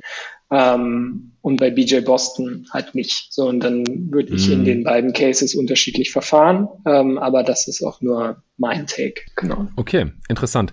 Äh, noch zu Jalen Johnson, mich erinnert das auch so ein bisschen an den Fall von Jaden McDaniels letztes Jahr. Mhm. der dann auch ganz am Ende der ersten Runde noch wegging, wo man halt auch dachte, ja, okay, der hat krasse Tools und war aber total ineffizient da am College. Wenn man sich nur sein Highlight-Tape anschaut, denkt man, wow, äh, ein Star. Aber mal sehen, was er halt so in der NBA bringt. Und ich finde bei den, bei den Wolves eigentlich ein Positivbeispiel, dass er sich da jetzt halt in dieser Rolle so als, ja, Floor-Stretching, großer Wing neben Carl Anthony Towns so ein bisschen seine Rolle gefunden hat, der auch mal einen Wurf blocken kann und so und auf einmal halt total effizient ist. Das finde ich eigentlich ganz nice. Also war es halt auch äh, nur eine Saison, aber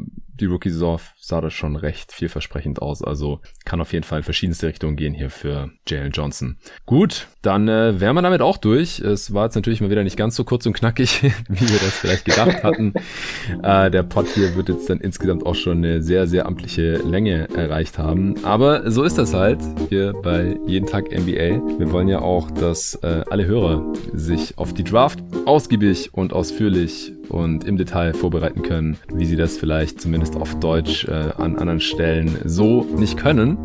Und mir selbst hat es wieder sehr, sehr viel gebracht, natürlich hier mit so einem absoluten Draft-Experten wie dir, Dr. Draft, äh, über diese sieben Spieler zu quatschen. Äh, morgen geht's weiter mit den Wings, mit dem anderen Tobi, mit Tobi Bühner, bevor ich dann am Freitag auch ready bin für die Mock Draft mit David. Und da hat es jetzt auch sehr Gutes, dass es jetzt kein Game 7 geben wird bei den Finals. Da habe ich ein bisschen mehr Zeit, mich äh, da nochmal vorzubereiten. Und dann äh, habe ich da zumindest schon mal so ein, so ein vorläufiges Ranking, mein finales Big Board. Das wird wahrscheinlich dann erst am, am Tag der Draft feststehen. Da brauche ich einfach noch mal ein paar Tage, damit ich dann wirklich selbstbewusst meine, meine Takes vielleicht auch für die Zukunft in Stein meißeln kann, dass die in Zukunft dann auch selbstbewusst verteidigen kann und so. An dem Punkt bin ich jetzt absolut noch gar nicht. Aber am Freitag muss ich ja dann schon mit David hier überlegen und vielleicht auch diskutieren. Er hat mir vor, heute schon geschrieben, so, ja, soll ich dir eigentlich vor Bescheid sagen, wenn ich was ganz anderes sehe, als jetzt deine Gäste hier in deinen Pots? Und ich gesagt, nee, nee, lass mal, das können wir dann äh, live on air alles ausdiskutieren da freue ich mich schon mega drauf und da helfen jetzt natürlich auch diese drei Pots vorher ungemein. Deswegen vielen, vielen Dank dir, äh, Tobi, dass du dir heute die Zeit genommen hast. Du hast mittlerweile ein anderes äh, Twitter-Handle, seit es auch gotogeist.de nicht mehr gibt. Äh, Prospect Theory, aber da ist irgendwo, ich glaube, noch ein Unterstrich dabei oder sowas. Genau. Unterstrich Prospect Theory. Ja, ich musste da jetzt dem guten Daniel Kahnemann so ein bisschen Respekt zollen. Ah. Da ging es in der, in der Doktorarbeit viel drum und ich dachte mir irgendwie, da diese Behavioral Economics äh, Geschichte plus ne, Prospect Theory ist natürlich auch das, was wir mit der Draft-Analyse machen, da passt das. Sehr cool. Also add unterstrich Prospect Theory folgt Tobi. Da gibt es ganz viel Draft-Content, ähnlich wie auch bei Torben, den wir ja gestern schon empfohlen haben. Äh, Clips und Threads zu einzelnen äh, Prospects. Und haust du noch ein Big Board raus dann auch vor der Draft oder gibt es dieses Jahr gar nicht von dir? Äh, ich versuche mal die Zeit zu finden, die Tage, und dann äh, wird sicherlich noch irgendwas zu sehen geben. Ich bitte darum. Wenn es schon kein äh, GoToGuys.de Draft Power Ranking mehr gibt, wo du ja dann auch immer das finale Sagen hattest. Und ich habe auch gemerkt, so dass das Draft Radar oder die ganzen Profile, die ihr da immer Stück für Stück rausgehauen habt, schon über Wochen und Monate vor der Draft, dass mir das total gefehlt hat, um halt vorher halt schon mal die ganzen Namen zu kennen, Gesichter dazu zu haben, schon mal das durchgelesen zu haben und halt schon mal so ja, eine Baseline an Knowledge einfach zu haben über die ganzen Prospects. Das hatte ich jetzt einfach alles gar nicht automatisch. Ich habe mich irgendwann so vor einer Woche oder so gefragt, so wieso eigentlich nicht? da ist mir aufgefallen, hey, GoToGuys.de existiert nicht mehr und deswegen fehlt mir das alles auf einmal. Echt äh, natürlich immer noch schade, aber ich meine, wir haben ja letztes Jahr ausführlich darüber gesprochen, wieso wir beide auch uns in, in erster Linie dazu entschieden haben, weil ich das ja kommissarisch weitergeleitet habe, nachdem der Dennis da aufgehört hatte. Dennis Spielmann, äh, unser Gründer und jahrelanger Chefredakteur und du natürlich, wie gesagt, als Chef der Draft-Redaktion und, und ich dann halt noch so für den NBA-Bereich, aber äh, wir haben uns dann halt beide für ja, unsere eigenen Wege entschieden. Ich muss mich auf jeden Tag NBA konzentrieren, du dich auf deine Doktorarbeiten, jetzt gerade auch noch auf einen neuen Job und äh, ansonsten hat sich da jetzt halt auch einfach niemand gefunden gehabt, war auch in Ordnung. Wir haben uns dann kollektiv äh, alle verbleibenden Go-To-Guys dazu entschieden und deswegen muss man sich jetzt halt sein äh, Knowledge woanders irgendwo herholen. Ich hoffe teilweise hier jetzt auch aus dieser Pod-Reihe. Ansonsten äh, kann ich nur noch mal auf Torben verweisen, natürlich auch auf den Kollegen Dennis Janssen bei äh, Talkin' the Game. Da gibt es auch einige Profile zu lesen. Da hast du ja auch, hast du mehr als Cunningham noch geschrieben? Nee, ich habe nur das eine Ding Dann gemacht. also deshalb die ganze Usage, das hat alles Dennis geschultert. Äh, geht da gern drauf, äh, steckt viel Liebe und Arbeit drin und schaut ja. euch die Profile an. ttg-podcast.de. Gut, dann äh, hören wir uns hier wieder morgen. Vielen Dank mal wieder fürs Zuhören und bis dahin. Ja, läuft. Fast zwei Stunden Aufnahme.